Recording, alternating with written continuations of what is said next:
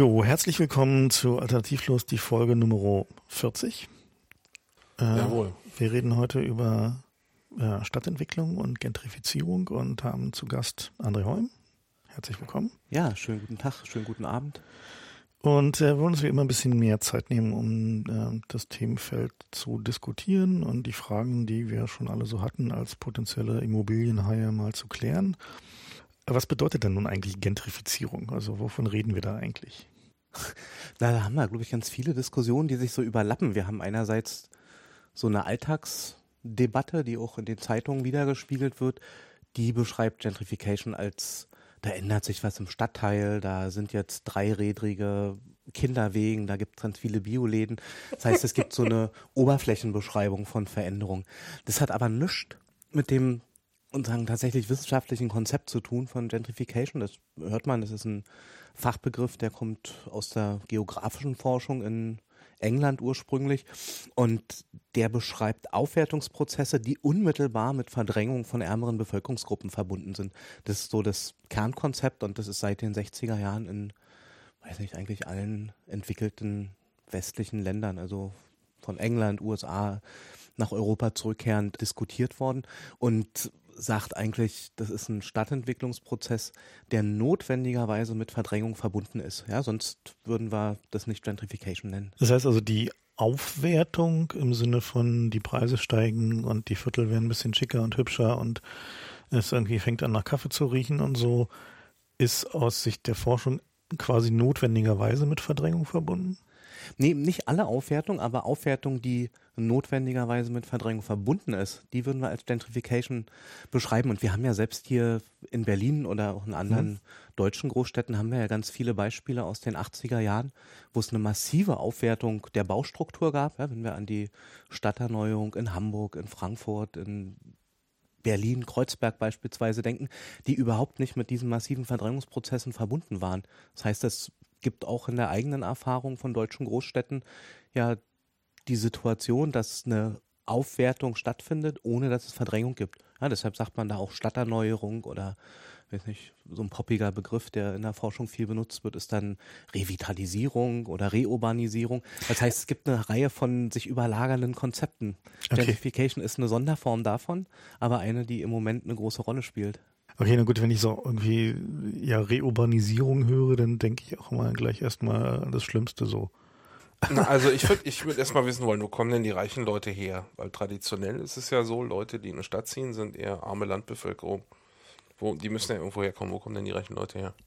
Na, es ist tatsächlich ein, weiß nicht, man muss sich so einen, so einen Stadtentwicklungsprozess so ein bisschen wie so einen Zyklus vorstellen.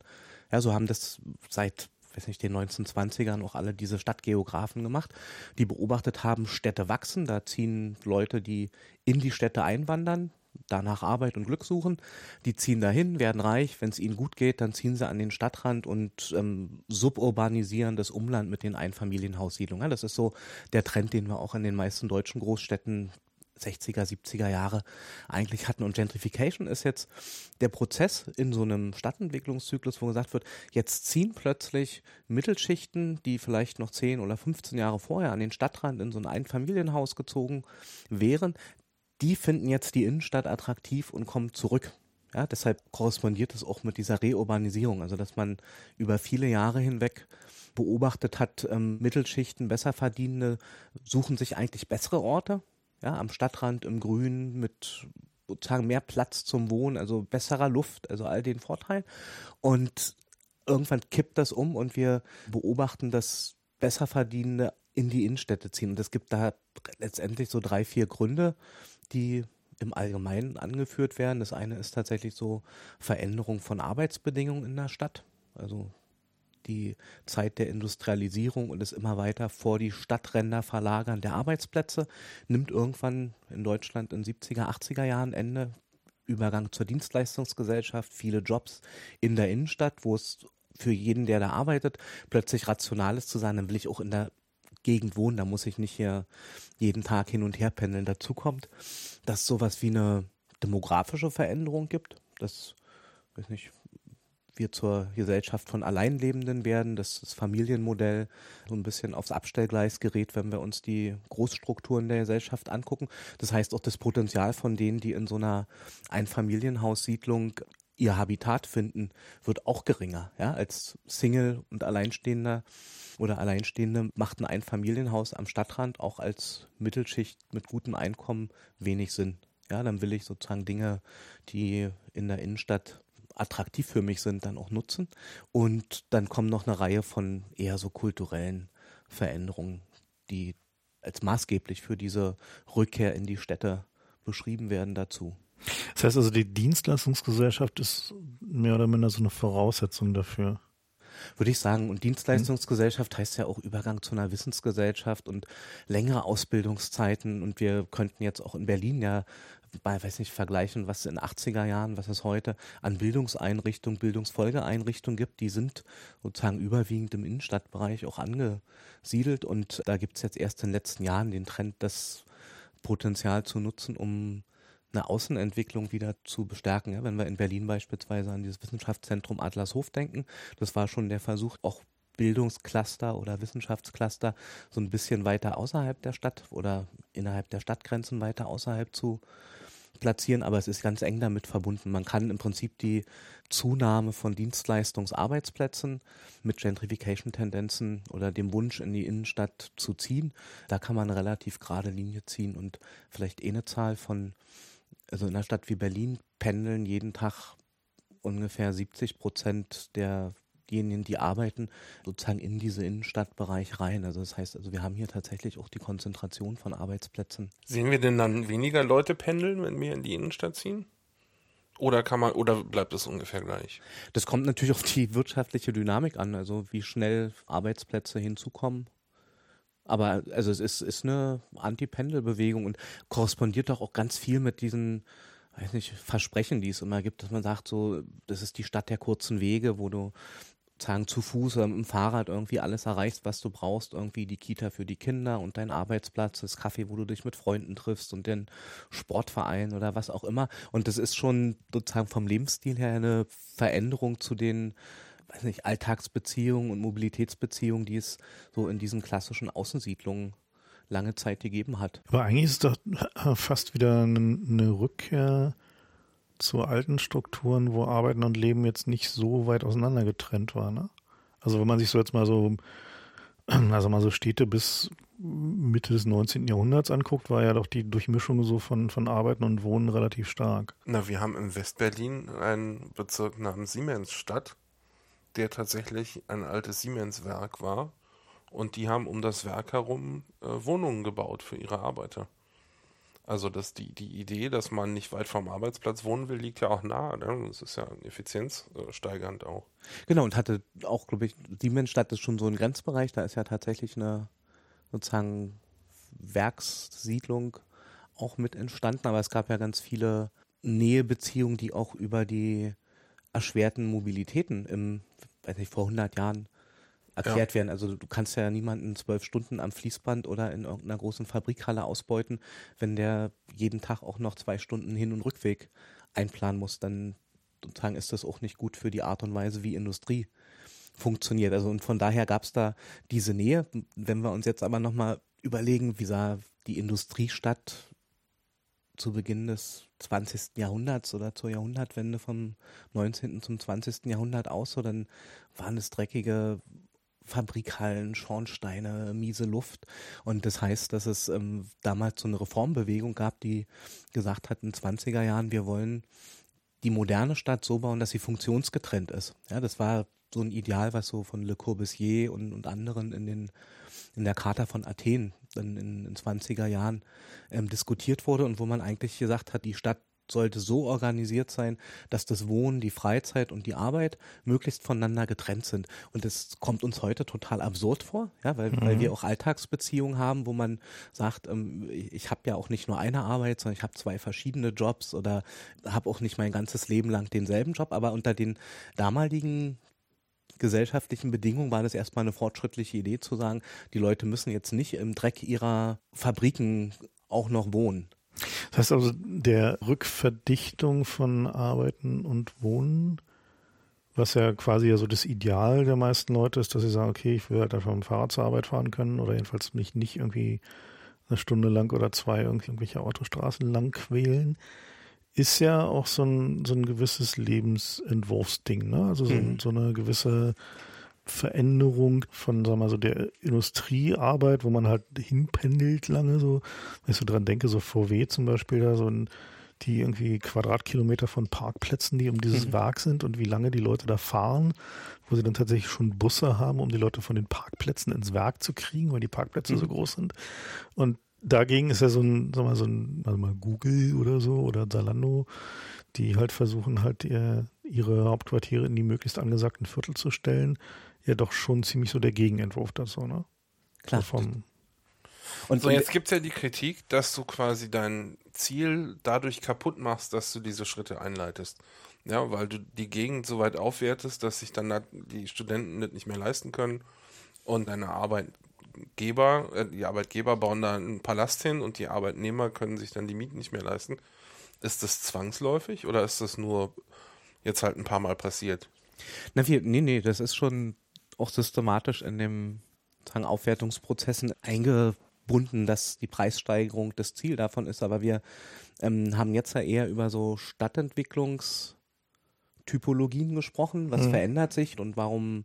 Also was sind die Treiber, ne? Passt, passt, passt, ja. passt sozusagen die Stadtstruktur und die Veränderung, die wir gerade erleben. Warum passt die zum Beispiel der Arbeitsweise, wie die, die in der Gesellschaft organisiert ist? Und, und was anderes ist ja die Frage, wie wird dieser Stadtumbau oder diese Veränderung der Stadt immobilienwirtschaftlich organisiert? Ja, ich könnte mir ja auch vorstellen, dass ich weiß nicht, 100 Prozent Betriebswohnungen habe oder dass eine Stadt einen sehr hohen Anteil von öffentlichen und geförderten Wohnungen hat, dann ist das überhaupt kein Thema, dass die Mieten unbedingt steigen müssen. Also diese Idee, dass eine gestiegene Attraktivität, eine gestiegene Nachfrage nach einem bestimmten Wohnungsmarktsegment zu einer Preissteigerung führt, das ist natürlich was, was nur unter Marktverhältnissen ausgeprägt ist. Ja, ich könnte mir ja auch vorstellen, ich habe, weiß nicht, eine Art Ökodiktatur in der Stadt und verteile die Wohnung so, dass sich möglichst geringe Mobilitätswege für alle ergeben. Ja, wäre ein mhm. Verteilungsprinzip, könnte ich mir vorstellen. Oder ich könnte mir ein soziales Verteilungsprinzip vorstellen und sagen, ich verteile die Wohnung auf eine Art und Weise, dass alle möglichst in den Nachbarschaften wohnen, wo sie den größten Nutzen aus den sozialen Netzwerken ziehen. Ja? Oder so machen wir es jetzt. Ich verteile die Wohnung nach Preis und nach Leistungsfähigkeit bei der Bereitschaft, die Mietpreise oder Eigentumswohnungspreise zu zahlen. Ja, und das heißt also, wenn wir von Verdrängung sprechen, dann ist es unmittelbar verbunden mit der Art und Weise, wie die Vergabe von Wohnungen und wie das System von Wohnungs Versorgung organisiert ist. Ich habe jetzt noch den Eindruck, dass wir hier von zwei verschiedenen treibenden Kräften reden. Also bei Le Corbusier und im letzten Jahrhundert klingt es so, als wenn es sozusagen die Regierung oder Stadtplaner, jedenfalls nicht die Unternehmen so geplant haben. Und aber die heutigen Einflüsse klingen eher so, als wenn es die Unternehmen machen oder irgendwelche privatwirtschaftlichen Aktoren. Stimmt das? Klar, waren die 20er Jahre und auch dann die Nachkriegszeit, die waren ja auch sehr stark von der Überzeugung getragen, dass eine Planung der Gesellschaft überhaupt möglich ist. Das sehen wir auch in anderen Bereichen, also in der Wirtschaftsentwicklung oder in der, weiß nicht, auch, auch sozusagen Ausbau von bestimmten Infrastrukturen, die für eine Gesellschaft als wichtig erachtet worden, dass man alles dachte, wir können sozusagen mit den neuen Technologien im Rücken die Gesellschaft quasi durchdesignen und fertig planen. Und davon haben wir uns natürlich total verabschiedet, also auch in, in ich, eigenen Lebenseinstellungen sozusagen reagieren wir meistens auf so eine Durchplanung der Gesellschaft eher allergisch und sagen, wir wollen hier unsere Freiheiten haben. Und so ähnlich funktioniert das natürlich auch im Stadtentwicklungsprozess, wo sich Staat weit zurückgezogen hat. Und das hat da aber auch mehrere Ursachen. Also es ist jetzt sozusagen nicht nur so, dass wir sagen, wir haben einen kulturellen Wandel und wollen jetzt mehr so prozesshaft dass sich die Stadt verändert, so hat auch viel damit zu tun, wie ist denn das Selbstverständnis für öffentliche Verantwortung? Also wofür soll der Staat zuständig sein? Wo soll er die Finger eher draußen lassen? Und da weiß nicht, ist, ist dann sicher das Schlagwort so von Neoliberalismus sozusagen auch für Gentrification von Belang. Also dass sich durchgesetzt hat, eine Vorstellung, die sagt, ähm, Stadtentwicklung ist vor allen Dingen der Prozess von privaten Akteuren, die sich da irgendwie ins Benehmen setzen. Und da muss der Staat nicht so viel eingreifen. Und wenn wir das aber so wollen oder wenn eine Gesellschaft das so will, dann heißt das, dass sich letztendlich diese Marktlogiken auch als Dauerthema etablieren. So, und das ist das, was wir in den letzten Jahren auch beobachtet haben. Wie lange gibt es denn dieses Modell mit den Investoren überhaupt schon, dass sozusagen Privatpersonen, also jetzt nicht nur Häuser bauen, damit ihre äh, Mitarbeiter da wohnen können, sondern mit dem Ziel, über die Mieten Geld zu verdienen. Ist das eine neue Nummer oder wie lange gibt es das schon? Na, das, die, die Idee mit Mietwohnhäusern Geld zu verdienen, das gibt schon lange. Und wir haben aber inzwischen noch eine neue Form. Also wir können ja auch in den meisten deutschen Großstädten zumindest die Bauten der Gründerzeit, also die so im Ende des 19. Jahrhunderts entstanden sind, das waren ja auch Spekulationsprojekte, also wo pfiffige. Ach, wusste ich gar nicht. Ja, ne, pfiffige, pfiffige Grundstückseigentümer haben gesehen, die Stadt macht hier einen großen Plan, ja, dieser berühmte Hobrecht-Plan, der diese sozusagen Außenentwicklung der Stadt vorhergesehen hat. Dann haben die da die Grundstücke aufgekauft und haben die an sogenannte Terraingesellschaften weiterverkauft, die das dann entwickelt haben. Und dann wurde dort dieser was wir heute ja wieder schön finden, aber eigentlich ein hochverdichteter äh, Mietskasernenbau hingestellt. Ja, wenn wir in, in, Berlin so Gebiete wie Wedding oder Prenzlauer Berg uns anschauen, dann weiß nicht, wenn man da Luftbildaufnahmen hat, dann sieht man ja, das ist sozusagen eine eigentlich hyperdicht bebaute Fläche mit mikrokleinen Höfen da drin und das ist ein Ergebnis der Grundstücksspekulation damals. In Berlin haben die nämlich die Preise für die Grundstücke nicht nach Quadratmetern berechnet, sondern nach der Länge an der Straße. Also du hast sozusagen Nein. Straßenland gekauft und aus der Perspektive war es für alle, die Häuser entwickeln wollten, eine total ökonomisch rationale Entscheidung, möglichst ein schmales Stück zu holen, was ich in die Tiefe, eben bis zur Hälfte des Blocks, weil dann kommt ja das Grundstück vom, vom, vom Gegenüber, ja. plane. Und so sind diese Häuser mit den zwei, drei Hinterhöfen entstanden. Ja? Also, und wenn man die Grundstücke von oben anschaut, dann sagt man auch, das sind so, so Handtuchflächen. Also es sieht aus wie. Mit ähm, zweites, drittes Hinterhaus dann. Ja, ich ja. dachte mal, ich habe mich da schon immer gefragt, ist das ein Berlin-Alleingang gewesen oder gibt es das auch anderswo, diese Art von. Weil ich habe das irgendwie noch nie woanders gesehen, ne? Oder jedenfalls nicht so ausgeprägt. In, in, in Berlin war es ein tatsächlich ein Ergebnis von dem eigentlich gut gemeinten Stadtplan, den James Hobrecht, der war der sozusagen Chefstadtplaner irgendwie im Preußen, also sozusagen vom König auch direkt bestellt. Und der hatte vor allen Dingen die Horrorbeispiele aus Paris und London, die einen früheren Stadtentwicklungsprozess durchlaufen haben, vor Augen und hat gesagt, oh, dieses ungeordnete Wachsen, das wollen wir in Preußen nicht haben. Und hat deshalb gesagt, ich, ich, ich, ich plane hier ordentliche Straßen und quasi Ringstraßen, die die miteinander verbinden und plane hier Plätze ein, die dann für Grünflächen auch sorgen. Und in diesem Straßenraster sind letztendlich mehr oder weniger quadratische Blöcke ja. entstanden. Und dann sind die Terraingesellschaften gekommen und haben gesagt, so, jetzt haben wir den Straßenplan, dafür ist der Staat auch verantwortlich, diese Straßen zu bauen.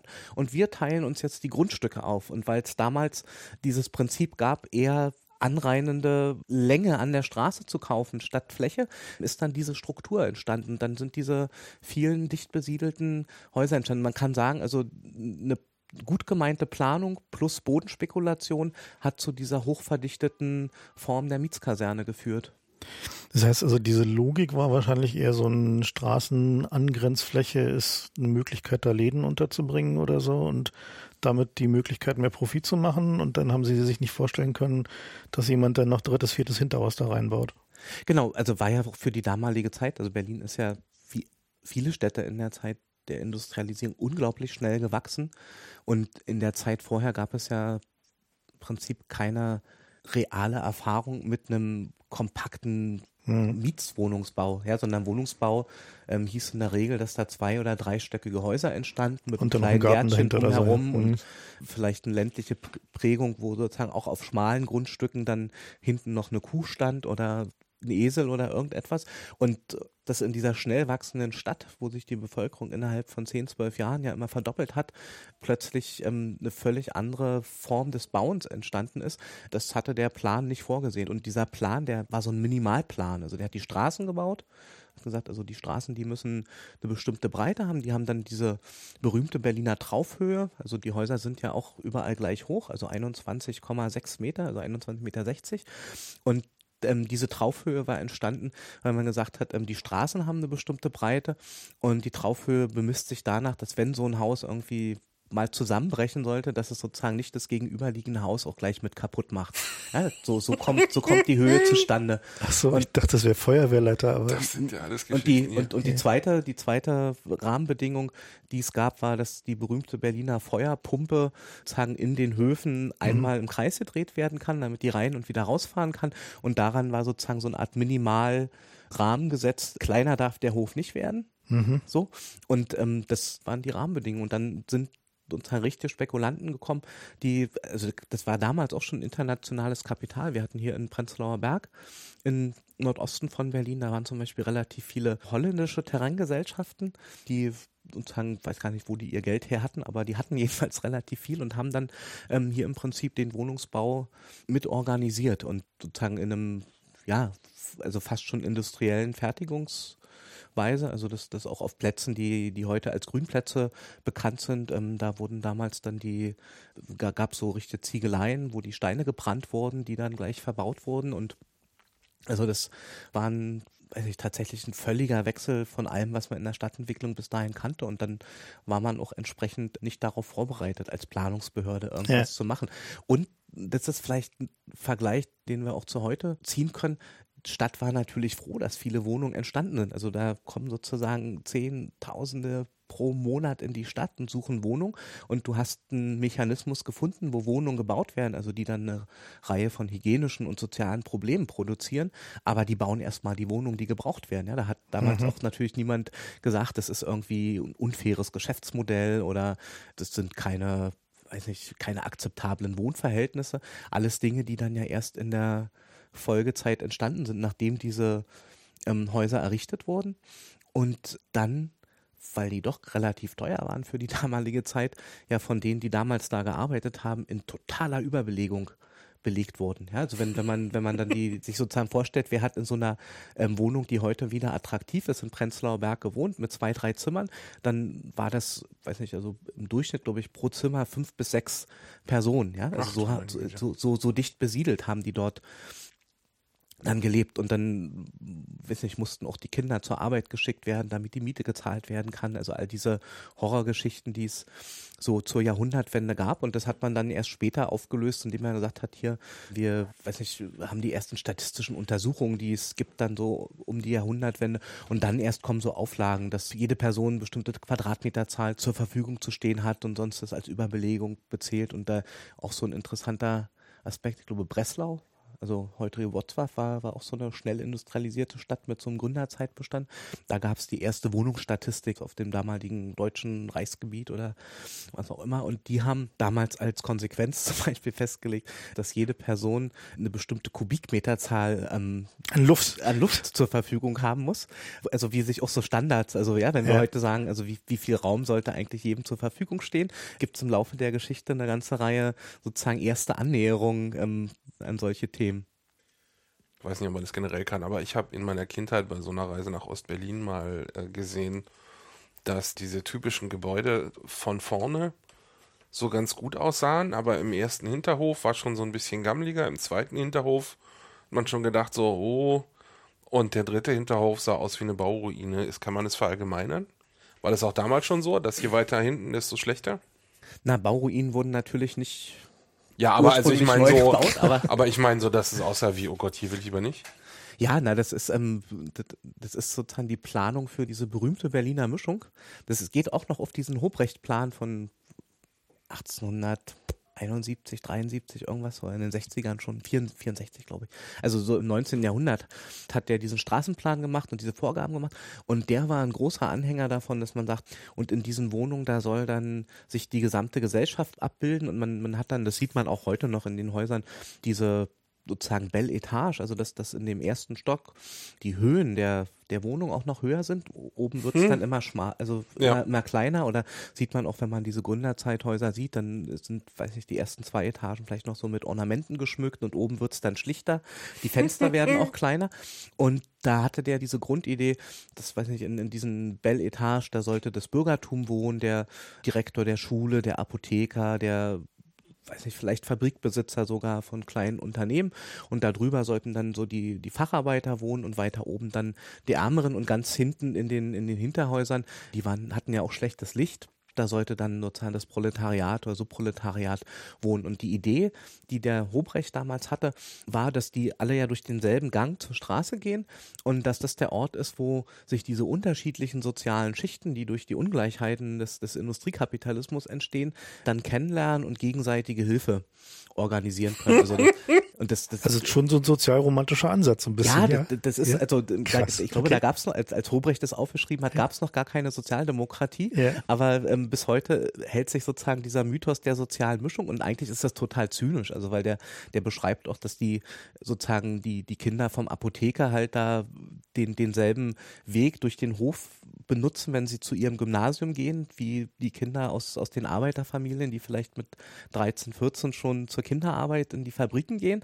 Aber da begegnen die sich halt und man, man lernt sich halt kennen. Und wenn dann im Hinterhaus die Frau sowieso bettlägerig ist, dann äh, kennt man die, weil die schon vorne auch mal die Wohnung geputzt hat und dann hat man ein Löffelchen Suppe für die übrig. Also so, also so eine Vorstellung. Oh, ähm, besteht da. Und das Zynische daran ist, dass, dass letztendlich die damals wirklich fassbare und für jeden sichtbare Ungleichheit sozusagen überhaupt nicht in Frage gestellt wird. Aber Sondern in Architektur gegossen wird. In Architektur, also auch noch ja. verfestigt, also weil man davon ausgeht, dass die sich sowieso nicht auflöst, aber so eine Art Milderungstatbestand diskutiert mhm. wird, dass wenn die ganz Armen und die Reicheren sozusagen Kontakt zueinander haben, dann entsteht da irgendwas Gemeinsames, was diese Ungleichheit erträglich macht. So. Und das ist ein Ergebnis auch von dieser Angst, die es aus den anderen europäischen Metropolen gab, wo man nämlich ja nicht nur Angst vor den gefährlichen Klassen hatte, sondern wie in Paris ähm, auch Angst davor, dass diese gefährlichen Klassen, Proletarier, Subproletarier, dass die sozusagen an einem Ort sozusagen auch unkontrolliert dann ähm, leben. Ja, hm, und, verstehe. Und das war ja so diese, eine kritische Masse bilden, ja? diese Idee von, von mhm. Paris Hausmann, der sozusagen die großen Magistralen dort durch die proletarischen Viertel geschlagen hat. Das war ja auch eine sozusagen Sicherheitsmaßnahme. Ja? Also nicht nur, weil das irgendwie für die Stadtplanung schön aussah, dass es gerade Straßen gibt, sondern ist ja damals auch begründet worden, ähm, die Straßen müssen gerade angelegt sein, damit die Kanonen da durchfahren können, wenn man mal einen Aufstand bekämpfen muss. Ja? Also so ist es. Das war die offizielle Begründung. Eine der offiziellen Begründungen. Also gab, gab relativ viele, aber so. Okay.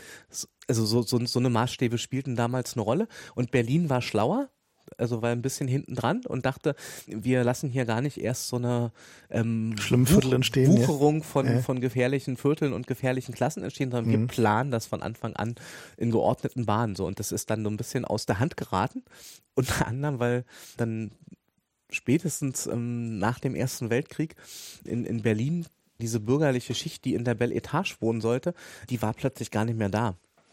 Und die ist in der Menge der Besserverdienenden, ähm, die hat sich reduziert und die sind dann mehr oder weniger alle nach Charlottenburg gezogen, wo es sozusagen die traditionellen bürgerlichen Viertel gab und dann standen diese sozusagen schön gemachten Etagen im ersten Stock, die standen dann leer. Und das ist so, wenn man in den alten Baubüchern schaut, das ist so die Zeit in 20er Jahren und dann auch, wenn dann die Wirtschaftskrise Berlin erfasst, ähm, sind ganz viele Wohnungsteilungen unternommen worden. Ja, das sind also gar nicht mehr diese bürgerliche Wohnung mit den fünf oder sechs großen Räumen und dem Dienstboten und Dienstmädchenaufgang entsteht, sondern da werden dann sozusagen die Wohnungen geteilt und dann in kleineren Einheiten weitervermietet. Weil das Bürgertum keine Lust mehr hatte? Gab es einfach nicht mehr. Es gab wenig Bürgertum mhm. und das wenige hat sich in die traditionellen bürgerlichen Bereiche zurückgezogen. Also so wird es jedenfalls in den Beschreibungen aus der Zeit dargestellt warum die, die Häuser in Charlottenburg schon so deutlich anders aussehen als irgendwie so in Prenzlauer Berg oder weiter draußen. Ne? Ja, die ja. sind ein bisschen früher entstanden und die haben auch nicht diese, diese vielen Hinterhäuser. Also die ja. haben vielleicht noch, noch einen Seitenflügel. Aber es ist mehr so, so ein großer Hof, ja. so um, wo rumgebaut wird oder so und auch mhm. nach oben werden die Wohnungen jetzt nicht so viel kleiner und so. Ja. Ne? ja. Interesting. Ich habe noch mal eine Frage zu vorhin. Da ging es mir darum, wo die Reichen herkommen bei der Gentrifizierung. Und da, da habe ich so ein bisschen den Eindruck gewonnen, das sind Leute, die innerhalb derselben Stadt umziehen. Gibt es da irgendwelche Zahlen zu? Weil in Berlin gibt es immer diese, ich sag mal, Vorurteil, dass die Schwaben herziehen. Ja? Aber wenn die jetzt, hm. sage ich mal, zu 80 Prozent gar nicht von außerhalb kommen, sondern innerhalb derselben Stadt umziehen, das würde das ja ein bisschen ändern. Ist das so? Kann man das sagen? Hm, Nee, es ist immer beides. Also eine, eine, Stadt wie Berlin war lange Zeit davon geprägt, dass es eine unglaublich hohe, wie heißt es dann immer schön, Binnenfluktuation gibt, also Umzüge innerhalb der Stadt. In, innerhalb der Stadt. ähm, auch was viele, glaube ich, aus dem eigenen Erleben noch kennen. Irgendwie Familienkonstellation verändert sich, wir suchen mal schnell eine neue Wohnung. Spielte auch keine Rolle, weil der Mietpreis sozusagen ungefähr gleichbleibend war zu der bisherigen Wohnung. Also man hat sich sozusagen die Wohnung gesucht, die sozusagen jeweils gerade passte oder ist vielleicht auch, weiß nicht, der Schule wird von den Kindern hinterhergezogen oder dort, wo der Lieblingsverein spielt oder was auch immer. Und gleichzeitig hast du aber eine Zuwanderung, die von außen kommt. Die war in Berlin in 1990er Jahren nicht so ausgeprägt. Also da sind gar nicht so viele von außerhalb nach Berlin gezogen, aber seit der Jahrtausendwende gibt es massiven Zuzug nach Berlin. Also da kommen 180 bis 200.000 pro Jahr, ziehen zu, ziehen auch immer welche weg. Also so, dass jetzt so ein Saldo von 40, 50.000 Zuzugsgewinnen ähm, gibt an Bevölkerung.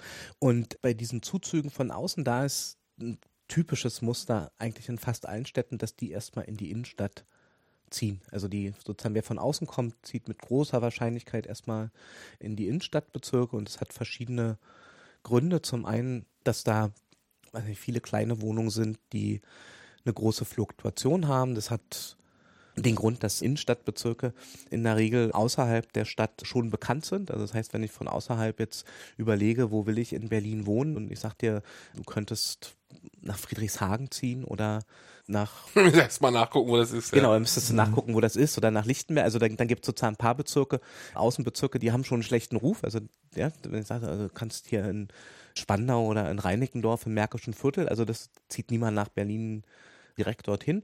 Aber wenn man sagt, Innenstadt, irgendwie Mitte, Prenzlauer Berg, Kreuzberg, also das sind halt die Orte, die man kennt und wo man auch zuerst nach Wohnungen sucht. So und das heißt also, da kommt sozusagen schon beides zusammen, sowohl Zuwanderung von außen als auch Binnenwanderung, die es gibt. Und Binnenwanderung hat sich in den letzten Jahren im Gegensatz zu diesen Außenwanderungen ganz deutlich reduziert. Also, und das hat wieder viel damit zu tun, dass die Neuvermietungsmieten sozusagen, selbst wenn du nur einen drei oder vier Jahre alten Mietvertrag hast, plötzlich deutlich darüber liegen. Und das heißt, die Hemmschwelle zum Umziehen, die ist massiv gestiegen. Also ja, und Leute rennen sozusagen im Moment eher zum Baumarkt und holen sich irgendwie dicke Bretter und Balken, um Hochbett zu bauen, ähm, als nur weil da jetzt noch ein Kind gekommen ist, eine größere Wohnung zu suchen. Ja. Wir haben jetzt so ein bisschen über die zu beobachtenden Phänomene geredet, aber eigentlich haben wir ja Stadtentwicklung gehabt und da frage ich mich, nehmen wir mal an, ich wäre jetzt der Bürgermeister, welche Hebel hätte ich denn überhaupt, um irgendwie Einfluss zu nehmen? Also ich kann ja, was kann ich überhaupt tun, wenn ich jetzt irgendwas beobachte und gegensteuern will oder ich möchte jetzt irgendeine Richtung vorgeben? Na, du kannst das tun, was der Staat in allen anderen Bereichen ähm, eigentlich auch macht. Und ähm, weiß nicht, so jetzt so politikwissenschaftlich gesprochen gibt so die drei großen Steuerungsmedien, ja, die die Staat in der Hand hat. Also die heißen Geld, Recht und Eigentum. Also ich kann als Staat entweder sagen, ich habe Geld und sozusagen erkaufe mir irgendetwas, also zum Beispiel einen sozialen Wohnungsbau oder eine Belegungsbindung oder kaufe mir ein Grundstück und baue selber ein Haus drauf. Also das heißt Förderprogramme oder ich kann natürlich auch steuern, wenn ich, weiß nicht, die Steuern selber sozusagen beeinflusse, ja, mit Einnahmen. So ein zweiter Weg, der im Moment eher en vogue ist, weil er ähm, kein Geld kostet, ist das Steuern mit Recht. Ja, ich mache ein neues Gesetz, eine neue Verordnung, versuche irgendwelche Auflagen, Geh- und Verbote in der Stadtentwicklung zu etablieren. Und ähm, da ist natürlich das Problem, dass ich dieses Recht auch immer wieder neu durchsetzen muss und das gleichzeitig nur Sinn macht, wenn meine Kontroll- und Sanktionskapazitäten als Staat auch steigen.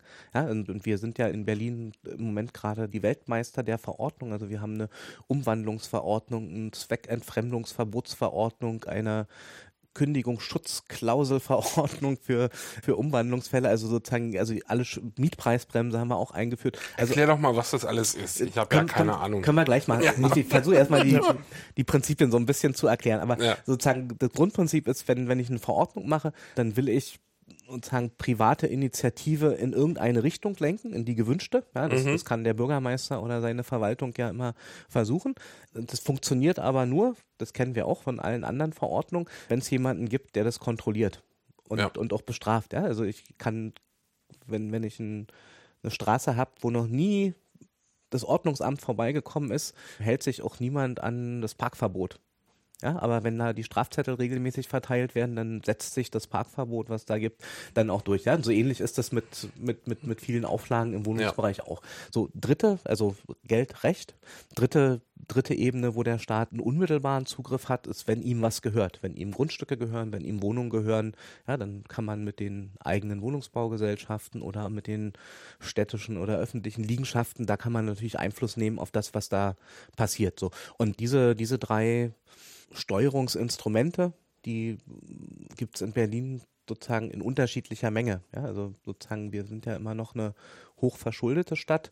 Das heißt, das Thema Geld war lange Zeit eins, was eigentlich nur als Sparzwang diskutiert wurde. Ja, alles, was wirklich substanziell Stadtentwicklung hätte beeinflussen können, soziale Wohnungsbauprogramme, Programme für eine mietendämpfende Modernisierung, ist alles zusammenge gestrichen worden. Thema Eigentum als staatliches Instrument, ähnliche Geschichte. Weil hochverschuldet mussten Wohnungsbaugesellschaften verkauft werden, weil hochverschuldet hat man über 15 Jahre hinweg die öffentlichen Liegenschaften zum Höchstpreis verkauft und dann fehlen die plötzlich. So, und dann bleibt dieses Recht übrig, mit dem man dann versucht, private Interessen einzugrenzen. Ja. Wie viel Eigentum hat denn der Staat überhaupt noch? Also wir hören in den letzten Jahren, ich, ich als Unbeteiligter, mhm. höre immer nur das verkauft, das verkauft, hier verkauft, da verkauft. Gibt es da überhaupt noch was oder ist das eher so? da kommt drauf an. Wir, wir haben, das klingt jetzt erstmal viel, also wir haben fast 300.000 Wohnungen in den Beständen der landeseigenen Wohnungsunternehmen. Das ist bei 300.000? 300.000. Das ist in der Stadt wow. mit, wir sind dreieinhalb Millionen Einwohner, haben ungefähr 200.000 Wohnungen in der Stadt. 300 äh, zwei Millionen Wohnungen in der Stadt, 300.000 davon gehören dem Land Berlin, kann man jetzt rechnen, 15 Prozent ungefähr. Mhm. So, und dazu kommt, dass es eine ganze Reihe von Liegenschaften noch gibt, die der Stadt gehören. Da ist allerdings der meiste Teil in den letzten Jahren verkauft worden. Äh. Liegenschaften heißt Grundstücke, ähm, in der Regel welche, wo noch, weiß nicht, irgendeine Restruine drauf stand oder auch potenzielle Baugrundstücke, ja, die gerade in der Berliner Innenstadt an ganz vielen Stellen ja vorhanden waren. Ja, wenn man irgendwie sich, weiß ich, den gesamten Mauerstreifen oder was auch immer anschaut, da gab es viele städtische Grundstücke, die sind zum Beispiel verkauft worden. Mhm. Und eine genaue Zahl gibt es bei den Wohnungen, bei den Grundstücken gibt es das nicht, ist aber in Berlin von denen, die sich stadtpolitisch engagieren, seit, weiß nicht, bestimmt zehn Jahren Dauerforderung, wir wollen ein Kataster haben, ein öffentlich zugängliches Kataster, wo gezeigt wird, wie viele öffentliche Grundstücke es gibt und, und gibt auch diese Forderung zu sagen, ganz egal, ähm, wie hoch verschuldet Berlin im Moment ist, stoppt diesen Verkauf von Liegenschaften. Wer weiß, ob wir die nochmal brauchen. Ja? Und im Moment ist ja so, in diesen dicht besiedelten Innenstadtgebieten, wo jetzt überraschenderweise nach 15 Jahren Gentrification tatsächlich Familien mit vielen Kindern wohnen, die Schulplätze brauchen, gibt es keine Grundstücke, um eine Schule zu bauen. Ja, also ja. Neuestes Beispiel ist ja da dieser Streit in der Rigaer Straße, wo alle Schulen, alle Grundschulen sind völlig überbelegt. Das nächste Schuljahr weiß das Schulamt nicht, wie alle Kinder mit Schulplätzen versorgt werden sollen. Und eigentlich müsste jetzt eine neue Schule gebaut werden. Aber es gibt einfach kein Grundstück, auf dem das geschehen könnte. Ja? Jetzt, jetzt Weil die Stadt schon alle Grundstücke verkauft vor Jahren dann. Ja, also so, so ein Innenstadtbereich ist natürlich auch ein extremes Beispiel, weil da gibt es natürlich sowieso wenig freie Grundstücke, weil ja, es ja gut, schon aber gebaut meine, ist. Gerade in der Riga, da gab es ja irgendwie allerhand so irgendwelche ja? alten Kohlenhöfe und irgendwelche, gab's da schon, ja. und irgendwelche Bomben, Bombenlücken und so gab es ja da reichlich, die halt nur dann jetzt in den letzten fünf Jahren zugebaut wurden. Genau, die sind zugebaut worden oder mhm. sind an Private gegeben oder wurden als es noch möglich gewesen wäre, wurde es verpasst, von Privaten einzukaufen. Jetzt gibt es mhm. ja da den Streit um das eine Baugrundstück in der Riga Straße, wo jetzt diskutiert wird, ob der Bezirk da nicht dem privaten Investor das abkauft. Aber das wird jetzt zu so einem exorbitant hohen Preis nur noch geschehen können, weil der Privat jetzt sagt, naja, das ist hier beste Lage, ich habe hier irgendwie mhm. ein Luxusapartment geplant, da müsst ihr mich jetzt aber ordentlich entschädigen, wenn mhm. ich euch das Grundstück irgendwie zur Verfügung stelle. Ja? Und, das, und dann wird es natürlich so eine Abwägung, aber als Stadt hast du natürlich auch eine Verantwortung dafür, dass genügend Infrastruktur da ist. Ja? Wenn Schulen gebraucht werden, kann man ja auch nicht sagen, ähm, liebe Familien in Friedrichshain, also es gibt zwar die allgemeine Schulpflicht, aber zieht mal nach ähm, Reinickendorf. Ihr, ja, oder fahrt mit, fahrt eure Kinder nach Marzahn, da sind noch drei Plätze frei in der Klasse. Also. Das ist auch scheiße. die interessante Frage ist ja am Ende ja diese Marktmechanismen. Ne? Also die, wir haben die jetzt ja schon an verschiedenen Stellen äh, so ein bisschen gestriffen und man kann jetzt argumentieren, das ist halt so der natürliche Lauf der Dinge. Ne? Ist halt mhm. so das, was irgendwie so passiert. Irgendwie der Kapitalismus hat sich dafür entschieden, dass der Markt halt irgendwie das effizienteste Mittel zur Allozierung von Ressourcen ist. Aber wir sehen ja an, an diesen Stellen eigentlich, dass es ja schon sehr lange so ist, dass man offensichtlich ja nicht dieser Meinung war. Ne? Also dass also quasi aus man aus so, so einem Stadtplan alleine, also schon zu sagen, hier ist jetzt Straße und du kannst halt irgendwie nur in diesem und jenen Rahmenbedingungen bauen, ist ja eigentlich schon ein Eingriff in den Markt. Ne? Also man hätte ja auch sagen können, so hier, pff, baut mal, viel Spaß. Mhm. Also was hat man dann eigentlich so gelernt aus so den, der mittlerweile 200 Jahren oder sowas, wo man versucht, so Stadtentwicklung irgendwie so ein bisschen zu steuern?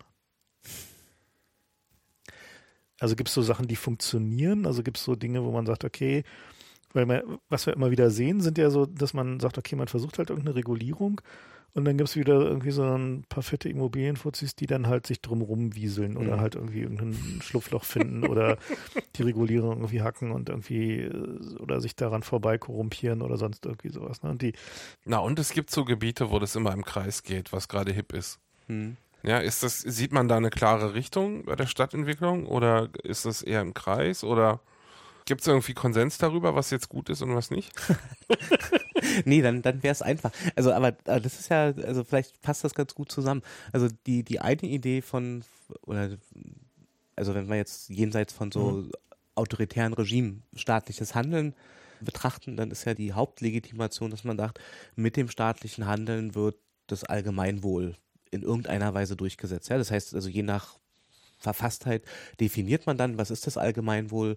Die Stadt soll nicht zu dicht sein, von der Bebauung her, da muss genügend Platz für Grünflächen, für Infrastruktur, für irgendetwas da sein. Also das heißt, so ein planbares und geplantes Wachstum ist häufig im Zentrum von, von staatlichen Handeln. Und wenn du fragst, was man in 150 Jahren Stadtplanung gelernt hat, dann ist der eine Punkt, dass man relativ weit tatsächlich ist mit den Instrumenten, wo man sagt, so, wenn die Stadt erweitert wird, also wenn ich mhm. sozusagen neue Stadtviertel brauche, dann gibt es relativ klare Abläufe und Vorgaben, kann jetzt nicht einfach irgendwo irgendjemand irgendein Haus hinbauen, sondern da muss ein Bebauungsplan gemacht werden, da muss, muss geschaut werden, dass es eine verkehrliche Anbindung gibt, da muss geschaut werden, dass es die Infrastrukturen gibt, die es für einen Wohnungsbau gibt, ja, und das sind sozusagen relativ etablierte Mechanismen für die Stadtplanung. Das, womit sich Stadtplanung aber lange Zeit überhaupt nicht beschäftigt hat, ist, was passiert dann in der schon gebauten Stadt, wenn da plötzlich massive Eigentümerwechsel stattfinden. Was passiert, gab es auch lange Zeit kein Instrument, wenn Marktakteure, also Eigentümer von Mietswohnhäusern, über viele Jahre hinweg entscheiden, wir renovieren die jetzt einfach nicht mehr, wir sparen uns dieses Geld und leben sozusagen von dem Mietertrag, weil so richtig viel rausholen kann man aus diesen Häusern auch nicht, ja. Und wenn es gerade keinen Bedarf an sanierten Altbauten gibt, dann ist das schrittweise Runterfahren der Qualität immer noch eine relativ effektive Geldquelle gewesen, ja, weil die Mietpreise mhm. tatsächlich immer über den Ausgaben lag, die ich habe. Ja? Und wenn mhm. ich die Einnahmen nicht steigern kann, dann reduziere ich halt die Ausgaben. Ja? So ein typischer Fall von sozusagen Rendite durch Desinvestition. Ja, der ist von in, der Substanz leben. Ist, ja, gibt, kennen wir in, in anderen Wirtschaftsbereichen auch, ist im Wohnungsbereich leider mit dem damit verbunden, dass die Wohnqualität für alle die, die auf eine Wohnung in, in diesen Desinvestitionsgebieten angewiesen sind, weil sie sich nichts Besseres leisten können, sich deutlich verschlechtert. Und dann, und dafür gibt es eben wenig Regulierung, ist irgendwann der Moment, wo sich aus einer ökonomischen Perspektive sagen der, der Wechsel in eine Investitionsstrategie wieder lohnt. Ja, wann lohnt sich also die Investition in ein ramponiertes Altbaugebiet? Dann, wenn die Lücke zwischen dem derzeitigen Ertrag und dem potenziellen Ertrag am größten ist. Ja, also das ist die Investitionslücke oder die Ertragslücke, die geschlossen werden soll. Und da sehen wir, und das ist das ökonomische Geheimnis von Gentrification, an ganz vielen Stellen, dass diese Ertragslücke eben nicht unbedingt dort am größten ist, wo ich den höchsten Mietpreis in der ganzen Stadt erzielen kann. Ja, den kann ich wahrscheinlich immer noch im Grunewald erzielen oder in sozusagen ganz hübsch gemachten Häusern in Charlottenburg. Aber die Ertragslücke heißt auch, ich versuche sozusagen einen Sprung von einer ganz niedrigen Ertragslage in eine möglichst hohe zu bekommen. Und dann trifft es nämlich plötzlich Viertel, die ziemlich abgerockt sind mit geringen Bodenpreisen, mit geringen Mieten. Die sind für eine Aufwertung natürlich besonders interessant. Ja, da kann ich mit einer Modernisierungsmaßnahme oder mit einer Veränderung der Bausubstanz tatsächlich den größten Mietsprung plötzlich erzielen. Und das Return ist on Investment, natürlich die, die Viertel, die äh, interessant für Künstler, Studenten und so weiter sind, die dann da halt Leben reinbringen. Ne? Genau, und, und dieses mit dem Leben reinbringen, also ich, ich Ja. bin inzwischen total, also relativ fest der Überzeugung, dass, dass dieses Schließen der Ertragslücke nicht wegen der Studierenden stattfindet, sondern dass das so eine, Nee, das ist ja der, ist ja der, der Mechanismus Mhm. dann. Ne? Also ich meine, das ist, was wir hier zum Beispiel Mhm. gesehen haben, hier mit dem Stadtbad hier um die Ecke. Wir sitzen in der Raumfahrtagentur und wir waren ja vorher im Stadtbad da und da war es ja so, das hat ja auch so ein Investor gekauft und der Na, aber vorher war da Party immer von. Nee, nee, Moment, lass mich mal ausreden. Ich erzähle mir die Geschichte von Anfang an. Okay. Ne? Und der wollte ja da ursprünglich, ähm, wollte der, glaube ich, einen Supermarkt und irgendwie Wohnungskram dahinstellen. Also erst war es ein altes. Schwimmbad. Genau, Erzähl es doch mal ganz genau, von Anfang. Ganz von Anfang. Es war halt ein altes Schwimmbad und das äh, wurde halt irgendwann verkauft von der Stadt, weil die halt irgendwie das Schwimmbad nicht mehr irgendwie maintainen wollte.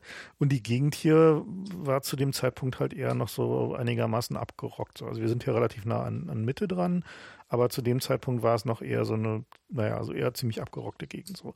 Und dann hat er das gekauft und hat aber gewartet. Na, also der hat halt noch nicht gleich losgebaut, sondern da gab es irgendwie dann noch so ein bisschen Hässel mit Baugenehmigung und hin und her und dann äh, waren halt so Künstler drin, wir waren drin mit der Raumfahrtagentur, dann haben die da Partys gefeiert, ziemlich lange, also ziemlich umfänglich und irgendwie haben wir dann schon immer darauf gewartet, so dass halt irgendwie, es fing dann halt schon so in der Umgebung so ein bisschen an nach Kaffee zu riechen, so, dann tauchten so die ersten Hipsterläden auf, so.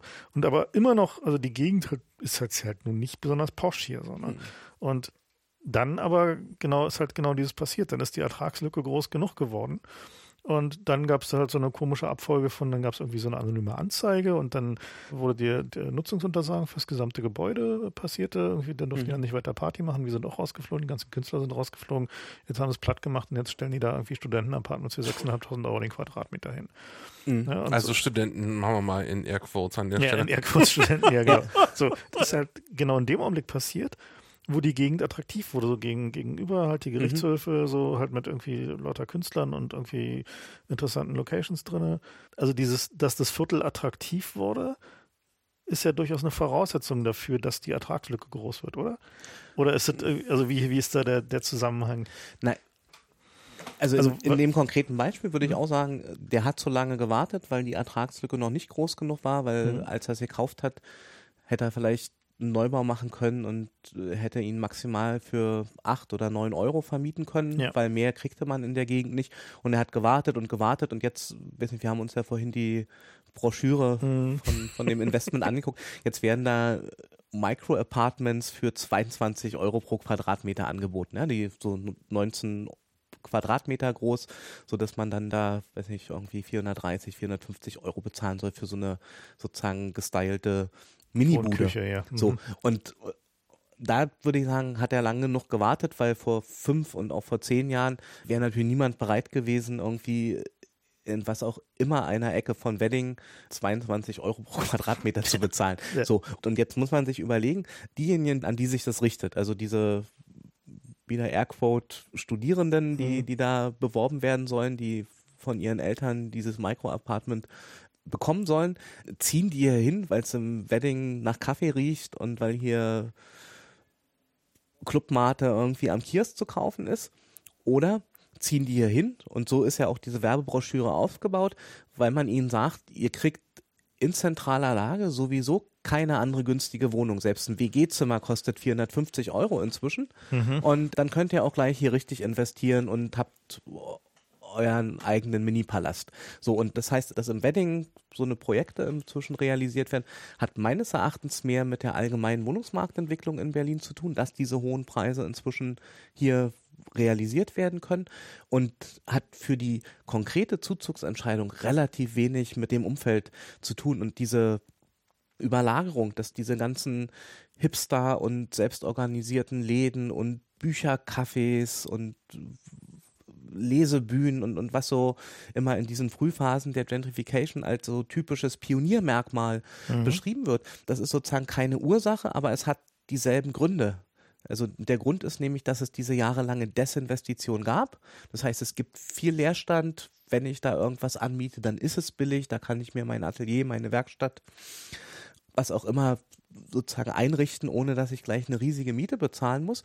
Und die gleichen Gründe, nämlich dass das so einen niedrigen Ausgangspreis hat, der macht es für Investoren zum Schließen der Ertragslücke attraktiv. Also diese niedrige Ausgangswerte ist für Investoren wie auch für Pioniere und, und, und, und Zwischennutzer gleichermaßen attraktiv. Okay, also um die Frage anders zu formulieren, wie groß ist der Anteil der soziokulturellen Attraktivität eines Viertels an der Ertragslücke?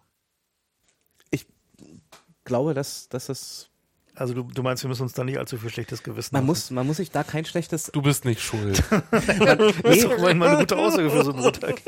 nee, also, aber sozusagen Immobilienwerbung funktioniert ja sozusagen vielfältig. Also die erklären dir sozusagen in ihrer einen Broschüre, dass es nirgends so eine gute Verkehrsanbindung gibt wie hier. Die erklären dir gleichzeitig, ähm, weiß nicht, wenn das Dachgeschoss zum doppelten Preis vermietet wird, dass es nur dieses eine Dach Dachgeschoss gibt, was eine extrem gute Belichtung hat. Also das heißt, in den Vermarktungsstrategien von Immobilien wird sozusagen immer darauf orientiert, ein knappes Gut, also ein ohnehin schon knappes Gut noch weiter zu verknappen, indem ich irgendwelche Extraqualitäten da hinein Dichte. Dichte. Ja. So. Und da, wo es, also das würde ich eher sagen, da, wo es tatsächlich wenig objektive extra Kriterien gibt, hm. da gehe ich sogar dahin und sage, äh, dass es ein ganz lebendiges Viertel ist und dass hier auch schon mal jemand mit einer Rasterlocke vorbeigekommen ist und dass es gegenüber drei Cafés gibt. So, aber das ist ja kein objektives Lagemerkmal und wir sind, das ist vielleicht ein, ein Unterschied auch zur Situation von vor zehn Jahren oder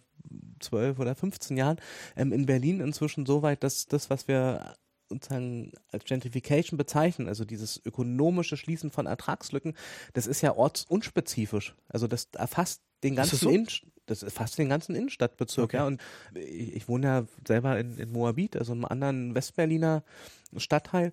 Da sozusagen werden ähnliche Preise aufgerufen, wie ihr sie hier aus dem Wedding beschreibt. Und da fehlt diese ganze subkulturelle Einbettung völlig. Also da überspringt okay. man quasi die Pionierphase der Gentrification. Und ich glaube, man überspringt die nicht, sondern es sind einfach zwei voneinander unabhängige das heißt, es ist Prozesse, keine, die sich. Keine notwendige Voraussetzung. Die sich, ist gar keine notwendige Voraussetzung.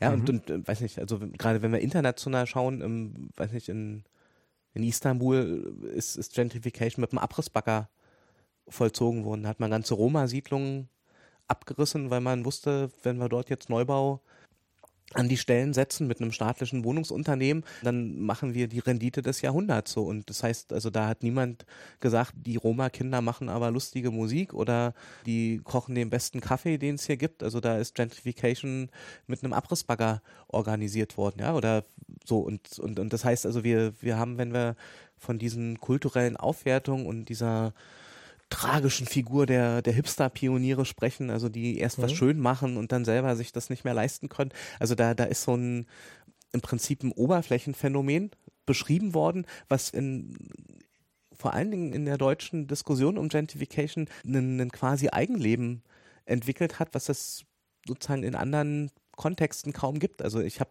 weiß nicht, auch, auch viele Kollegen, die, weiß nicht, in, in amerikanischen Städten oder in englischen Städten Gentrification untersuchen und die kommen immer auch mit diesem Konzept, also das Soziologie hier in, in, in Deutschland von, da kommen die Pioniere und dann kommen die echten Gentrifier, das verstehen die überhaupt nicht. Also, dass mhm. wir diese komische Einteilung haben. Also, ja. weil da gibt's auch Gentrification, die mit Künstlern argumentiert oder die Künstler sozusagen so als Vorhut irgendwo hinschickt. Mhm. Aber das ist sozusagen nicht als so eine Art natürlicher Ablaufprozess von Phasen konzipiert. Ja, und das ist also würde man sagen, Korrelation statt Kausation. Ja. Ja, das ist ja schon mal eine interessante ja, auf jeden Fall. Du sprachst gerade von Phasen. So, gibt es diese Phasen und wenn ja, wie sehen die aus?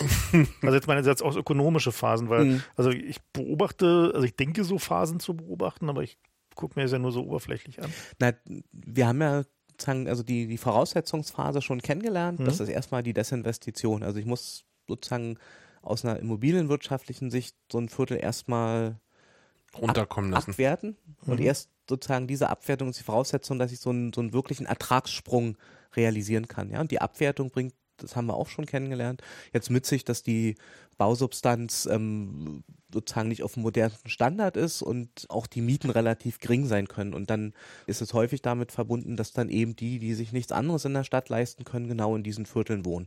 So. Und das ist die eine Voraussetzung. Und dann gibt es eine Phase, die ich als eine Phase der Eigentümerwechsel beschreiben würde. Und, und, und das, was wir in fast allen Gentrification-Gebieten beobachten, ist, dass die Eigentümertypen, die sozusagen die Desinvestition, also dieses Einsparen von Ausgaben bei geringen Mieteinnahmen als Geschäftsmodell haben, die sind häufig in ihrer Wirtschaftsstruktur jetzt gar nicht in der Lage, ein Rieseninvestment zu realisieren. Also weil, Mhm. weil im Prinzip ist das so ein klassisches Zinshausprojekt, ja, wo ich sage, ich habe hier irgendwann mal oder in der Familie wurde irgendwann mal in dieses Haus investiert, ich spare mir jetzt die Ausgaben und kassiere Jahr für Jahr aus dieser Substanz irgend oder Monat für Monat über die Mietzahlung aus der Substanz irgendeinen Ertrag, von dem ich mehr oder weniger gut leben kann oder den ich für was anderes benutze. Ja, und wenn du so eine Wirtschaftsstruktur hast, ja, in, in, in, in den Wohnungsforschungsstudien dazu hat man immer von den inaktiven Eigentümern Mhm. gesprochen. So, die sind gar nicht die, die sagen, oh, ich könnte hier von 4 Palast Euro auf. 12 Euro pro Quadratmeter Miete hochgehen. Ich bräuchte bloß jetzt einen Kredit von einer halben Million und könnte das hier umbauen. So, so wo sollen die das denn hernehmen? Ja, und die haben auch gar keine Strukturerfahrung, um so einen Umbau oder eine Modernisierung zu realisieren. Ja, und, und das sind häufig Kleineigentümer, das heißt also welche, die ein, zwei oder drei Häuser häufig lange im Familienbesitz hatten.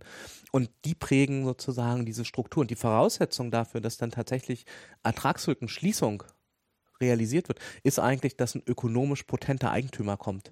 Ja, und ich habe ja ganz viele von diesen Mieterinitiativen in Berlin, die sich gegen Verdrängung und Modernisierung und Umwandlung und so zur Wehr setzen. Ja, also unglaublich verschieden, viele verschiedene Geschichten, die die erzählen. Und es gibt sozusagen einen Ankerpunkt, der in all den Geschichten vorkommt. Und es ist immer der Satz so, und dann kam der neue Eigentümer. Also alle Verdrängungsgeschichten oder fast alle Verdrängungsgeschichten in Berlin fangen eigentlich damit an. Dass, und dann kam der neue Eigentümer. So, Und was ist der neue Eigentümer? Das ist jemand, der bewusst in einem Gebiet, wo es eine Ertragslücke gibt, ein Grundstück kauft. Ja, auch das sehen wir dann an den Statistiken zu steigenden Grundstückspreisen. Was ist so ein Grundstückspreis? Wie kommt der zustande? Ja, ist das irgendwas Reales? Nee, der kommt zustande, weil er die Ertragserwartung spiegelt, die der Käufer vermutet in diesem Grundstück.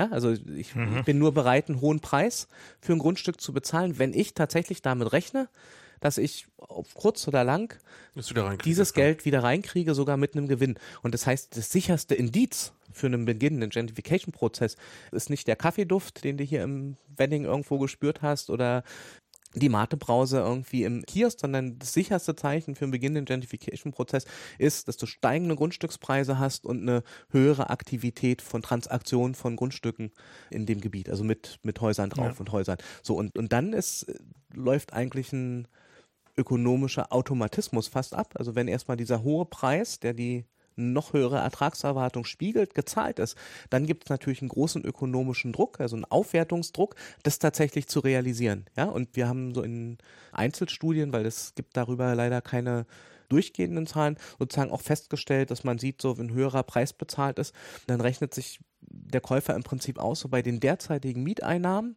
ja, von diesen ganzen Bestandsmietern. So müsste ich jetzt, weiß nicht, zum Beispiel 37 Jahre warten, bis ich das refinanziert habe, bis ich überhaupt in, in eine Gewinnspanne komme. Ja, und, und kein Investor in der Welt will sozusagen in Zeiten, wo du schnelles Geld an Aktien oder sonst wo verdienen kannst, 37 Jahre warten. Ja, und der Weg, nicht 37 Jahre zu warten, ist in Berlin im Moment relativ simpel. Du musst einfach nur die Mietverträge wechseln. Ja, du musst von so einem alten Bestandsmietvertrag in eine Neuvermietungsmiete dich hochzoomen, ja, weil die Ertragslücke enorm ist. Ja. Kannst du in, im Wedding das Doppelte, teilweise das Dreifache kassieren. Und da sieht man, dass dieser Aufwertungsdruck, ja, oder meinetwegen der Refinanzierungsdruck für die bereits bezahlte Ertragserwartung, dass der dazu führt oder notwendigerweise dazu führen muss, dass eine Verdrängung stattfindet. Weil beides ist nicht unter einen Hut zu kriegen. Ich kann nicht sagen, ich will die ganzen Altmieter hier lassen und dann sollen die weiter ihre 5,50 Euro pro Quadratmeter zahlen, aber ich will mein Investment refinanziert wissen. Ja, und das ist der Punkt, wo ich sage, ähm, Verdrängung wird zu einer notwendigen Voraussetzung für das Geschäftsmodell, mhm. was sich hier etabliert.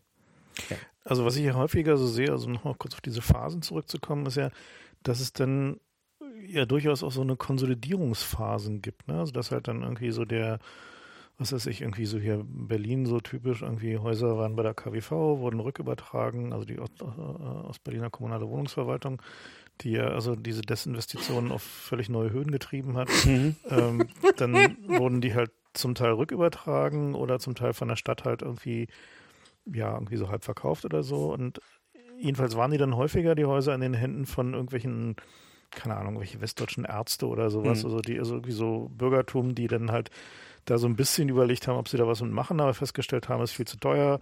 Und dann. Ich habe mir mal den Fachbegriff dafür sagen lassen von einem westdeutschen Immobilienhai. Zahnwald.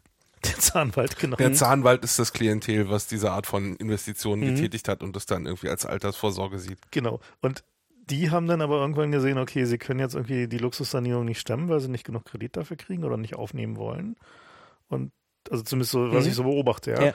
Und verkaufen dann häufig an irgendwelche ja, ausländischen oder sonst wie Investoren. An Haie. Na, nicht unbedingt. Also teilweise auch Leute, also die, die halt einfach nur irgendwie ihr Geld wegparken wollten. Mhm. Und dann gibt es aber noch so diese, wo die dann so Großkonglomerate verkaufen, so diese wie so ganze Blocks da im Prenzlauer Berg, wo die dann so ja. zusammen aggregieren so und wo, also oder diese so hier so, diese, diese amerikanischen Investmentfonds, die dann halt so gleich Hunderttausende mhm. von Wohnungen deutschlandweit kaufen und so. Das scheint nochmal so eine neue Effektivitätssteigerungsphase zu sein, oder? Na, ich sind, glaube ich, also, also wird es als zwei verschiedene ja. Prozesse mhm. beschreiben. Aber was ganz, ganz interessant ist, also dass, dass du im Prinzip für Prenzlauer Berg, das ist ja sozusagen das Ostberliner Musterbeispiel für so eine mhm. Gentrification, die schon in den 90ern auch angefangen hat. Also das erste Gebiet, wo wir überhaupt Gentrification gesagt haben, glaube ich. Mhm. Ja? Und da sieht man tatsächlich, dass es so eine schrittweise Veränderung der Eigentümerstruktur gibt. Klar, zum Anfang kann man sagen, so das ist ostdeutschlandweit ein Phänomen gewesen. Ehemals staatlich zwangsverwaltete Altbauten werden zurückübertragen. Ja, Rückübertragung hieß ja damals, ich suche die Erben von denen, die vor dem Krieg im Besitz dieser Häuser waren und gebe sie denen zurück. Da sollte ja historische Gerechtigkeit geschaffen werden mit dieser Restitution. Das Problem war, dass man relativ schnell festgestellt hat, also A, diese Erben gibt es gar nicht immer so eindeutig. Dann hast du viele strittige Fragen. Was ist jetzt mit so einem Haus? Das war in jüdischem Besitz, ist, ist dann arisiert worden und dann ähm, sozusagen, wer, wer soll das jetzt zurückkriegen? Ja, also von der DDR oder vielleicht sogar noch von den Russen 45 bis 48 enteignet. Also wer ist jetzt der rechtmäßige Besitzer, der Ariseur, der, die jüdische Familie? Haben die überhaupt Erben? Wo finde ich die? Also sozusagen, also schwierige Gemengelade.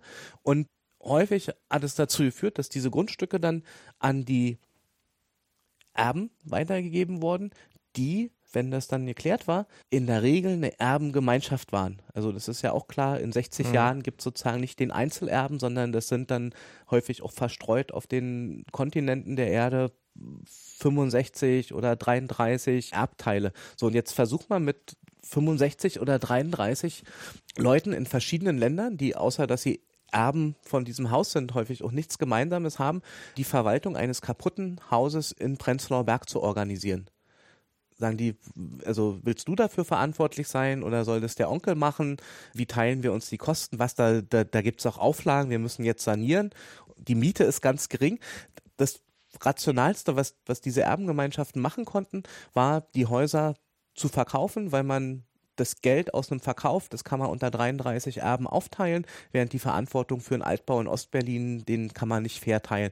Das heißt, innerhalb von im Durchschnitt neun Monaten nach der Restitution sind alle Häuser verkauft worden. Also das heißt, es gab so eine Art doppelte Privatisierung. Also erstmal die staatliche Privatisierung von der Zwangsverwaltung an die Erben und dann den Verkauf an ökonomisch rationale Eigentümer. Ja, eine Professionalisierung der Eigentümerstruktur. Und dann fällt was auf, dass nämlich in den ersten Jahren der Sanierung, da waren es noch gar nicht die Zahnwälte, die sondern da hießen die alle Wohnungsbau Entwicklungs GmbH oder Immobilien Goldgrund äh, GBR, nee GBR nicht mal KG und das waren in der Regel Leute, die Häuser gekauft haben, die wussten Prenzlauer Berg ist ein Sanierungsgebiet, hier kriege ich Fördermittel, ja, und wer einmal im Stadtentwicklungsbereich einen Förderantrag gesehen hat, der weiß, das ist nichts, was äh, irgendwelche Zahnärzte und Anwälte so nebenher machen, sondern so ein Förderantrag, der setzt eine hochprofessionalisierte Struktur voraus an, an immobilienwirtschaftlicher Expertise, muss ständig mit diesen Ämtern, mit der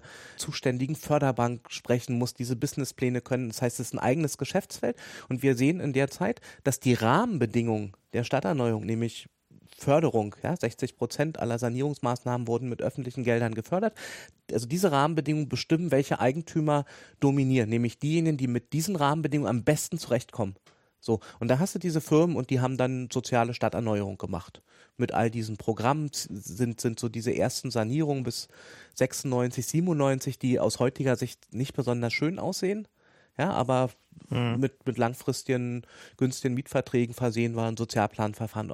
So, dann passiert was, nämlich die sozusagen Vorboten der Berliner Finanzkrise melden sich an und man sagt, man kann sich jetzt diese teuren Sanierungsprogramme nicht mehr leisten und ab Mitte der 90er Jahre reduziert sich drastisch das Fördergeld für die soziale Stadterneuerung. Stattdessen ist es der Zeitraum, wo es von 96 bis 98, 99 die sogenannte Sonderafa, Sonderabschreibungsbedingungen, die nur für Ostdeutschland galten, die eigentlich die Reindustrialisierung vorantreiben sollten, aber auch für den Wohnungsbereich ausgedehnt wurden. Und mit diesen Sonderabschreibungen konntest du innerhalb von acht Jahren dein gesamtes Investment zurückbekommen als Steuerabschreibung. Steuerabschreibung. Okay. So und in dem Moment, wo wo sozusagen es ein Steuerabschreibungsmodell gab, waren diese großen Firmen, die zwar Fördergelder handhaben konnten, aber die hatten gar nicht so viel Steuergelder, die sie abschreiben konnten. Dann ist es plötzlich interessant geworden für die Zahnärzte, Anwälte, sonstigen Gruppen, die viel Steuern sparen wollten. Verstehe. So, und dann hast du eine Phase, in der diese ganzen typischen mhm. westdeutschen Zahnwälte, mhm. Prenzlauer Berg, unter sich aufteilen von dieser Steuer Ersparnis. Äh, die Häuser sanieren? Die Häuser sanieren. Das ist also die, die, die, die, die intensivste Bauphase, weil die nämlich damals ähm, gezwungen waren. Also wer, wer zu spät angefangen hat, konnte sozusagen nicht mehr den ganzen Steuerersparnis realisieren. Also die waren unter totalem Zeitdruck möglichst Das war so Ende der 90er oder was? Ja, ja, Ende der 90er, möglichst schnell, möglichst viel zu verbauen und möglichst viel Steuern zu sparen. Unter diesen Bedingungen gab es sozusagen was, was, wonach wir heute, also das würden wir uns heute häufig wünschen, es gab diese sogenannten Mietobergrenzen. Ja, die, mhm. die, die galten damals, die wurden in den Bezirken festgelegt und man hat diesen Steuersparmodernisierern im Prinzip gesagt, du kriegst deine Genehmigung, du musst hier nur unterschreiben, dass die Miete nach der Modernisierung immer noch bei fünf oder sechs Euro oder, weiß nicht, damals D-Mark wahrscheinlich gekappt wird auf einem extrem niedrigen Niveau, würde heute niemand mehr machen. Ja, und die haben das alle unterschrieben. Weil sie eine andere Motivation hatten. Weil es gar nicht darum ging, aus irgendwelchen Mieteinnahmen und mhm. Mieterträgen Geld zu wirtschaften, sondern es ging nur darum, möglichst schnell die, diese Steuern zu verbrennen. So, und das heißt, das war auch wieder für ein bestimmtes Klientel mhm. der richtige Moment. So, und dann sind diese Steuer Abschreibungsmöglichkeiten spätestens mit dem Jahr 2000 dann sozusagen waren abgeschlossen, die waren nicht mehr zu realisieren. Fördergelder gab es auch nicht mehr. Das heißt also weder für diese häufig in GBRs zusammengeschlossenen Anwälte und Zahnärzte war es ein Modell, noch für die klassischen Wohnungsunternehmen, die Fördergelder akquiriert haben, sondern dann kommt die Phase der Umwandlungsmodernisierung. Dann kommen wieder eher professionelle, aber klein agierende Wohnungsunternehmen, die sich darauf spezialisiert haben, Mietwohnungen in Eigentumswohnungen umzuwandeln und zu verkaufen. Sieht man auch an den steigenden Zahlen von Umwandlungen und mhm. Eigentumswohnungen. Und die hatten ein relativ mieterfeindliches Modell, weil die gesagt haben, wir beginnen die Modernisierung erst, also wenn wir für die Hälfte der Wohnung in dem Haus so einen potenziellen Käufer haben. Also das heißt, die sind damals durch die Häuser gegangen, völlig kaputtes Altbau, Gebäude mit Ofenheizung, Außenklo.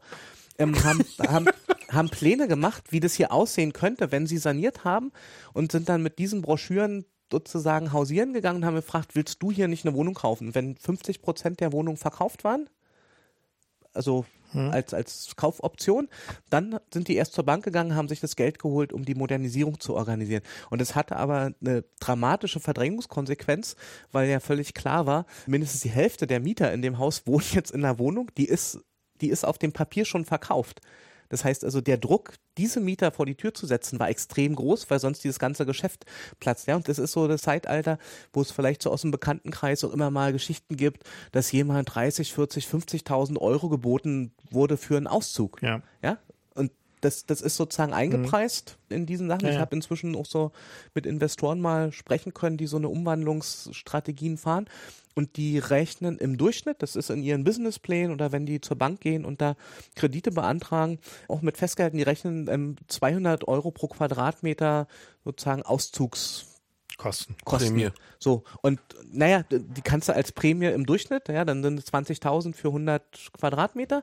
Oder du kannst auch sagen, die Omas erschrecke ich erstmal mit einem Rechtsanwalt, die Familien unterstütze ich mit einer Umzugshilfe und Ja, den, den dritten biete ich irgendwas anderes. Und wenn dann sozusagen noch eine kleine Gruppe übrig bleibt, dann kann ich die letzten dann auch mit relativ viel, Viel Geld Geld, ab, rauskaufen. Mhm. kaufen so und und das ist aber ein völlig anderes Modell und, und das was ich da faszinierend finde das sind ja im Prinzip so 15 Jahre in Prenzlauer Berg die die so als Phasen da durchlaufen werden dass man deutlich sieht dass es eben sozusagen überhaupt nichts Natürliches und keine sozusagen festen Konstanten in der Stadtentwicklung gibt sondern dass sich mit veränderten Rahmenbedingungen ja, vor allen Dingen den veränderten ökonomischen Ja. Rahmenbedingungen sozusagen die Spielregeln ändere und gleich die Akteure mit verändere. Ja. So, das bringt mich jetzt dahin, so, was ist das heute hier mit diesen großen Fonds und Investitionen? So, und da ist es, glaube ich, tatsächlich so, dass es ähm, nochmal eine Zuspitzung von Verwertungsstrategien gibt, die das Agieren auf Wohnungsmärkten fast ausschließlich aus einer Perspektive einer Finanzanlage erklären und immer weniger damit zu tun haben, tatsächlich aus der Bausubstanz irgendetwas herausholen zu wollen. Wir sprechen so ein bisschen von, also auch international wird es ja beobachtet, so einer Finanzialisierung der Wohnungswirtschaft. Ja, und das, was sich hinter diesen großen Fonds, also wo man sich fragt, also was sollen jetzt große amerikanische Fonds, die sozusagen sowohl in der Chemieindustrie als auch in chinesischen Containerhäfen investieren, warum kaufen die sich jetzt 100.000 Wohnungen in Berlin oder Deutschland? Das ist sozusagen Nicht naheliegend. Wohnungswirtschaftliches Geschäft. Ja, aber für, Ja. für Finanzanleger gibt es ja gar keine naheliegenden Branchen, sondern ich schaue sozusagen, Kinder, wo, das Geld ist, wo, klar. wo kann ich eine, eine renditeträchtige Anlageform platzieren und das ist für die im Moment der, der Wohnungsmarkt, der dann als, weiß nicht, Betongold oder sicherer Hafen oder was auch immer Vorteile aufweist, die andere Anlageformen nicht haben. Und wenn wir uns das, weil das auch hier im Neubauprojekten, wie bei euch hier vor der Tür dann stattfindet, das ist eine völlige Umkehrung des Verhältnisses von Wohnungswirtschaft und Finanzwirtschaft. Also sozusagen der klassische Weg war, ich habe Wohnungsunternehmen, die haben Plan, in den nächsten 30 Jahren mit mehr oder weniger teuren Mietwohnungen oder Eigentumswohnungen Geld zu verdienen, gehen mit diesem Businessplan zur Bank und sagen, liebe Bank, du musst uns das finanzieren, wir haben hier richtig gut durchgerechnet, wir kriegen das Geld alles wieder und dann finanziert die Bank. So heute, Finanzialisierung heißt, ich habe ein Finanzinstitut oder einen Fonds, und sage, ich habe hier einen Haufen Geld, das muss ich irgendwo anbringen. Ich suche mir jetzt mal einen Bauträger, der mir vielleicht ein Haus baut damit. Ja, also das heißt also Mittel- und Zweckrelation zwischen Mhm. Wohnungswirtschaft um, ja. und Finanzwirtschaft drehen sich sozusagen einmal im Kreis und wir wundern uns dann als Leute, die wir in der Stadt wohnen, dass die Ergebnisse davon sich immer weiter von dem entfernen, was wir als Bewohner einer Stadt uns wirklich wünschen, was man wirklich dringend braucht. Ja, also weil ich glaube, also selbst wenn man die Studierenden, wieder in Anführungszeichen, die hier da beworben werden für diese Micro-Apartments, wenn man die alle fragen würde, wollt ihr gerne auf 19,5 Quadratmeter wohnen für 450 Euro? Das wäre für niemanden sozusagen die präferierte Wohnform. Also, Ja. also, ja, oder wollt ihr lieber ein WG-Zimmer mit der dreifachen Größe haben? Zum selben Preis. Ja? Und das heißt, da, da, da geht so an den Bedürfnissen vorbeigeplant. Das heißt also, um, um es nochmal kurz zu rekapitulieren, heißt es also, dass so eine Phasenbetrachtung eigentlich ja nur eine Reflexion ist von dem regulatorischen Environment, also was Ja. sozusagen die Stadt versucht irgendwie zu steuern und was dann dazu führt, dass wiederum andere Akteure halt irgendwie in, Mhm. ins Spiel kommen. Und, Warte mal, und die aber tatsächlich auch ja zum Teil auch parallel laufen. Also jetzt diese, diese, diese Umwandlung von Wohnraum zu einem Tradable Asset läuft ja parallel zu immer noch stattfindenden Umwandlungen zum Beispiel. Ne? Mhm. Also ich meine, wir haben jetzt, war doch gerade, äh, genau, das wollte ich nochmal fragen, es gab doch gerade letzt, Ende letzten Jahres gab es doch diesen riesigen Rush, wo man keine Notartermine überhaupt mehr bekam, weil die alle mit diesen Aufteilungsgeschichten beschäftigt waren, was ich nicht so ganz verstanden habe, wie das funktioniert. Also diese Abgeschlossenheitsbescheinigung. Ich glaube, es war so vorletztes Jahr. Ja. Als die sogenannte, du hast ja vorhin schon, also Fefe nachgefragt, Ja. also die, die Umwandlungsverordnung Ja. eingeführt wurde, wo zumindest in den Milieuschutzgebieten, also es Mhm. sind so, weiß ich, Gebiete, die, glaube ich, in der Innenstadt ein Viertel ungefähr der Fläche ausmachen. Mhm. Und da war angekündigt, hier wird ab Einführung der Umwandlungsverbotsverordnung oder der Umwandlungsverordnung wird hier die Umwandlung in Eigentumswohnungen unter Genehmigungsvorbehalt gestellt. Mhm. Ja, und das heißt, aus, aus der Perspektive gab es jetzt plötzlich einen totalen Druck, möglichst viele von diesen potenziellen Umwandlungen schon zu vollziehen. Vorher ich- zu machen, ja. vorher zu machen. Genau, also aber das ist ein Effekt, den gibt es immer. Also das, wenn, wenn, Nee, aber wenn die, also ich, nur, nur zum, zum Verständnis, da geht es ja darum, dass das Haus sozusagen in grundbuchlich separate Ja. Einheiten aufgeteilt wird, die man dann wiederum verkaufen kann. Ne? Aber eigentlich hat man doch als Mieter einen, einen relativ guten Schutz vor so einer spontanen Umwandlung und Rausschmeißung oder genau, also also wie ist ja auch so ein Dämpfungsmechanismus, den die Stadt ja Genau. hat, ne? Wie, wie funktioniert denn der? Na, das ist ja, weiß nicht, wie heißt es immer hier, Kauf bricht Mietrecht nicht. Mhm. Also hat, sagt der Mieterverein oder die Mhm. Mietergemeinschaft ja immer in den Broschüren, sagt, keine Angst bei Umwandlung, dein Mietvertrag hat ja Bestand. Und das Einzige, wo so eine Umwandlung in eine Eigentumswohnung, eine schon bewohnte Eigentumswohnung zum Problem wird, ist, wenn die Käufer sagen, ich will die Wohnung aber selber nutzen. Ja, das Mhm. ist dann die sogenannte Eigenbedarfskündigung. Da gibt es in Berlin inzwischen, das ist die Kündigungsschutzklauselverordnung, da gibt es inzwischen so eine Schutzklausel, die sagt, ähm, wenn so ein Eigenbedarf angemeldet wird, dann hat der Mieter oder die Mieterin zehn Jahre noch einen Schutz. Also ich kann sozusagen jetzt nicht heute die Wohnung mit dem Mieter kaufen und dann gleich morgen sagen, hier jetzt aber raus, ich will die selber nutzen, sondern muss da zehn Jahre warten, was eine relativ gute Rechtsposition erstmal ist, aber in der Regel natürlich dazu führt, dass die Uhr anfängt zu ticken. Also dass wenn ich weiß, ähm, in zehn Jahren muss ich hier raus und dann sind vielleicht schon drei oder vier Jahre vorbei, dann fängt das sozusagen schon an, dass man sagt, ah, suche ich mir eine andere Wohnung. Ich sehe auch, dass die Mietpreise steigen. Stell dir mal vor, die steigen jetzt noch weitere sechs Mhm. Jahre. Ist es nicht günstiger, wenn ich jetzt gleich irgendwie hier den Absprung mache? Das heißt also, in, in, in vielen Fällen Und führt es dazu, dass ein Ausrüstding mitnehme von dem Eigentümer oder so. dass, ja. dass, es, dass es eine Beschleunigung gibt. so. Und das heißt also, da, da gibt es eine Verunsicherung und dann kann natürlich in vielen Fällen der Auszug auch nochmal beschleunigt werden. Ja, also Mhm. weiß nicht, was wir in den letzten zwei Jahren an, an einigen Stellen beobachtet haben, war zum Beispiel das Phänomen der sogenannten fiktiven Modernisierungsankündigung. Also, dass dir deine Hausverwaltung Was kommt denn jetzt ja, hier? schickt dir eine Modernisierungsankündigung mit allem, hat ja die Regierung irgendwie, die vorletzte Regierungskoalition, glaube ich, beschlossen, ähm, energetische Sanierungen, die hier für die gesamtgesellschaftlichen Klimaschutzziele notwendig sind, die muss der Mieter, die Mieterin einfach dulden. Da gibt es keine Zustimmungspflicht. Ja, und, und auch keine Zustimmungs-, also Ablehnungsmöglichkeiten. Das heißt, also, du kriegst eine Modernisierungsankündigung mit lauter energetischen Maßnahmen, irgendwie tolle neue Heizung, Fassadendämmung, neue Fenster, alles perfekt. Und das summiert sich auf eine wirklich deftige Modernisierungsumlage. Vielleicht 4,50 Euro pro Quadratmeter Mietsteigerung. So, und damit grenzt du dann zum Anwalt. Und dein Anwalt sagt, boah, also ist ja alles richtig korrekt, das, das darf er auch alles machen. Da können wir, haben wir, also wir könnten jetzt hier versuchen, noch soziale Härte anzubringen, aber es ist in ihrem Fall auch ein bisschen schwierig. So, was macht der Mieter? Also Anwalt sagt, die Ankündigung ist formal korrekt geht zu ImmoScout, sagt hier, ich suche Wohnung in der Nähe zu folgenden Konditionen, findet dann vielleicht auch eine Wohnung, zieht da um. So, weil die Mietsteigerung, die angekündigt ist, kann ich mir nicht leisten. Den Stress mit so einer Baustelle will ich nicht ertragen. Die Rechtsaussichten gegen diese energetischen Sanierungsmaßnahmen werden eher als gering eingeschätzt. Dann zieht der Mieter aus, ähm, hat vergessen, seine Suchabfrage da bei ImmoScout zu löschen, kriegt also immer noch hier alle zwei Tage die, die Angebote und sieht nach vier Wochen, die Wohnung, die ich eben verlassen habe, ist jetzt hier zum doppelten Preis angeboten, aber ohne Sanierung.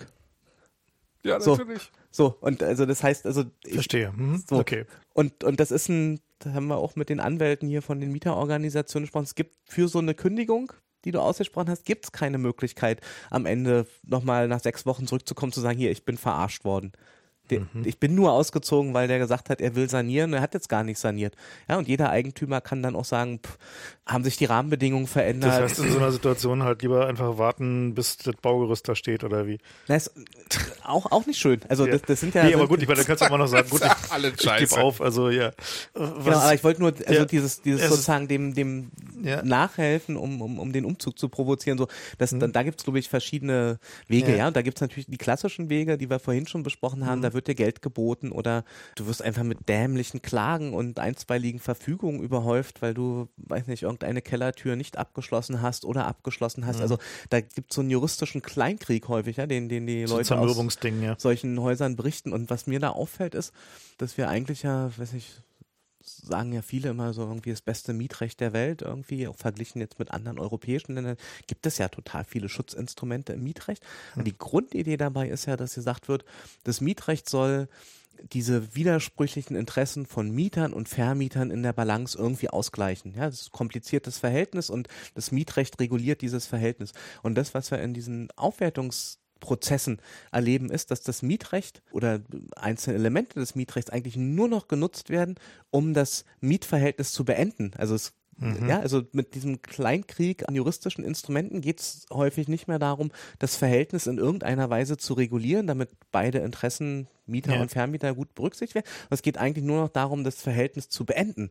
So, und dafür ist das Mietrecht aber nicht geschaffen worden. Ja, aber, aber dann könnte man aber auch argumentieren, dass das Mietrecht eben diese Mitte nicht trifft, sondern zu sehr auf Seiten des Mieters ist und daher der Vermieter sozusagen zu solchen Mitteln greifen muss. Denn wenn seine hm. Interessen vertreten wären, müsste er sowas nicht machen. Oder anders gesagt, wenn die Miete nicht gedeckelt wäre, wie weit die hochgehen darf, mhm. dann gäbe es ja die Grundsituation gar nicht, aus der Gentrification mhm. entsteht. Dass es überhaupt diese billigen, runtergewirtschafteten Ruinen gibt, ja? Was sagst du denn sagst du zu der These? Na, na erstmal jetzt zu diesem Mietrecht. Also da gebe ich dir insofern recht, dass je weiter die Ertragserwartung und die Leistungsfähigkeit der Mieter zur Mietzahlung auseinanderklaffen. Also wenn ich jetzt schon die Million für das Grundstück gezahlt habe und weiß, ich muss ja mindestens 13 Euro kassieren und der Mieter sagt aber schon 5 Euro pro Quadratmeter sind mir eigentlich zu viel, dann kann man unabhängig davon, wo das Mietrecht die Mitte trifft, ja. ähm, sagen, da ist überhaupt keine Balance für beide Seiten zu finden. Also das ja. heißt, das Mietrecht ist dafür sozusagen relativ unbrauchbar. Ja, und je stärker die Gegensätze aufeinanderprallen, desto weniger kann das Mietrecht seine eigentliche Intention des Ausgleichs entfalten. So, und das andere Argument, das hört man häufig, dass man sagt, so, wenn, wenn der Markt gleich freigegeben wäre, dann würde es auch keine Verdrängung geben oder würde keine Gentrification stattfinden. Aber dieser Ertragssprung, der ist ja trotzdem, also den kennen wir ja auch aus anderen Städten. Also dann würde vielleicht nicht diese einfache Neuvermietung zu einem höheren Preis zuschlagen, aber ähm, einen Standardunterschied, der sozusagen würde sich schon zu Buche schlagen. Also dass es Gebiete gibt, wo eine jahrelange Desinvestition zu einer schlechten Bausubstanz führt und wenn ich es aufwerte, kann ich zu einem deutlich höheren Preis vermieten.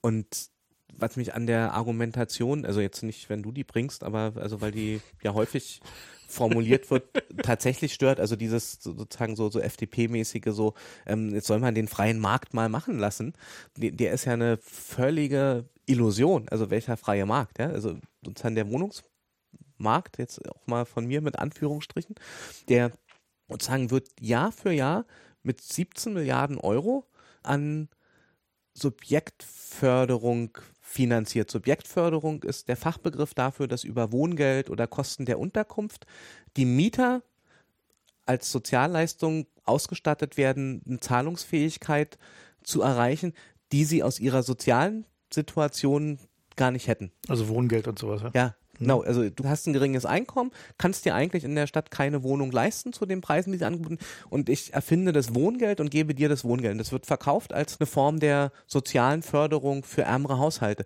Real ist es aber ja eine unmittelbare Wirtschaftsförderung für die Eigentümer, weil der Mieter hat ja von diesem Geld gar nichts, sondern es muss er ja sofort weitergeben. Ja. ja, und ich kann eigentlich sagen, ich gebe in Deutschland Jahr für Jahr 17 Milliarden Euro dafür aus, das ist mehr als die Steinkohleförderung damals, glaube ich, um einen Wirtschaftskreis zu finanzieren, der sich aus den tatsächlichen Markt- und Nachfrageverhältnissen gar nicht konstituieren ließe. Ja, und die gleichen, die sozusagen immer wieder sagen, man soll das Wohngeld erhöhen, die sagen dir in der nächsten Diskussion, es kann ist ja der Staat zahlen. Es ist nee, die sagen dir in der nächsten Diskussion, es ist das Allerschlimmste, was man machen kann, dass man irgendwie in diese Markt Mechanismen eingreift. So, das, das ist, das ist, glaube ich, eher das Problem. Ja, und was wir da jetzt noch nicht drin haben, sind kommt dann noch dazu ungefähr sechs bis acht Milliarden Euro, die über die ganz normalen Abschreibungsmöglichkeiten, die du in, in, in so einer wohnungswirtschaftlichen Kalkulation hast, an Steuerverzichten vergeben werden. Ja, wenn du das zusammenrechnest, heißt es irgendwie, der freie Markt wird mit 25 Milliarden Euro pro Jahr mit staatlichen Geldern subventioniert. So, und, und sobald du aber sagst, dafür will ich aber auch eine Mietpreisbremse oder irgendein gutes Mietrecht, ja. bekommen, dann wird gesagt, darf man gar nicht so viel eingreifen. So, und das ist das jetzt deutschlandweit oder Berlin? Deutschlandweit. Gut. Ah, das ist ja schon eine krasse Zahl. Wenn man das mal umschlägt auf die Bundesländer, da wird sich ja einiges an Budgetloch mitfüllen lassen. Mhm. Also ich denke mir auch, wenn man diese sozialen Kosten kann man ja auch andersrum sehen, dass du sagst, dieses hohe Niveau ermögliche ich erst. Ja, das heißt, es gibt noch mhm. einen Anreiz, es sogar noch höher zu machen. Mhm.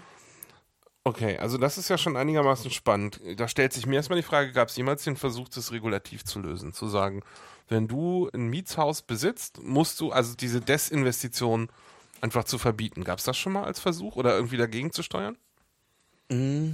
Ist es überhaupt denkbar? Vielleicht bilde ich mir irgendwie auch nur ein, dass man da was machen könnte.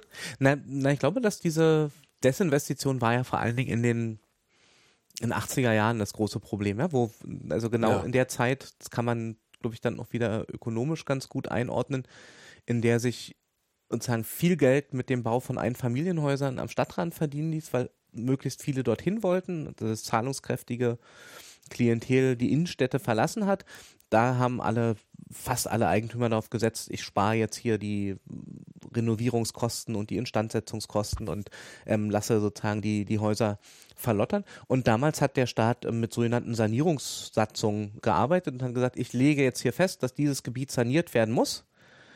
Und du, lieber Eigentümer, musst hier einfach mitmachen ach, du willst nicht, du hast doch nicht das Geld, dann kannst du mir dein Grundstück geben. Wirst du, wirst du für entschädigt. Oh, ja, das und, und, ja krass. Und so und ist hat es, das funktioniert? Ja, klar. Also sozusagen Kreuzberg, die Sanierung, klassischer Fall mit so dann behutsamer Stadterneuerung, sind im Prinzip für einen Zeitraum von 10, 11 Jahren im Vorfeld der beginnenden Sanierungsarbeiten sind diese Sanierungsträger gebildet worden und haben sozusagen Grundstück für Grundstück aufgekauft ja, und sind dabei vorgegangen, wie jetzt die Investoren, wenn sie die Mieter entschädigen. Also die Eigentümer, die ganz lange ausgehalten haben, die haben dann auch eine relativ hohe Entschädigung noch bekommen. Und wenn die dann so einen Block fertig haben, also voll, vollständig in der Hand des Sanierungs, dann wird also jetzt, jetzt organisieren wir die, die Stadterneuerung mit den Mietern zusammen und mit den Baufirmen. Und wenn wir damit fertig sind, dann verkaufen wir es wieder. Also um, um diese staatliche Maßnahme zu refinanzieren. Ja, und das hat eigentlich ganz gut geklappt. Das klingt sogar, als wenn man da äh, unterm Strich Gewinn machen kann. Na, das Hat das stattgefunden oder war das eher so, hm, ja, wir sind froh, wenn wir hier keinen mm. Verlust schreiben? Ja, du darfst nicht vergessen, dass es zu Zeiten des SPD-Immobiliensums war. Ich kann mir nicht vorstellen, dass sie der Gewinn gemacht haben. Ja. Also da, ich glaube, dass da, dass da viele, also sozusagen, also ja. diese Sanierungsträger, das sind ja im Prinzip private Firmen, die im öffentlichen Auftrag agieren und das ist, das glaube ich so ein Dunstbereich des korruptionsgeneigtes Gewerbe, würde ich sagen. Des, des, des, Abschöpfens in alle möglichen Richtungen. Ja. Und, und wir, also Bekannte von mir haben, haben sich an Einzelhäusern die Subventionsquote der Modernisierungsmaßnahmen in Kreuzberg angeguckt und die ähm, sind zum Beispiel sozusagen, also wirklich nur bei der Auswertung der Papiere, also wo, wo sozusagen die die dunklen Geschäfte noch nicht dabei sind und haben Häuser entdeckt, wo die Subventionsquote 130 Prozent der Maßnahmen. das ist aber das Zeug von Talent, ja. Also, und, ja. Krass, und das, super.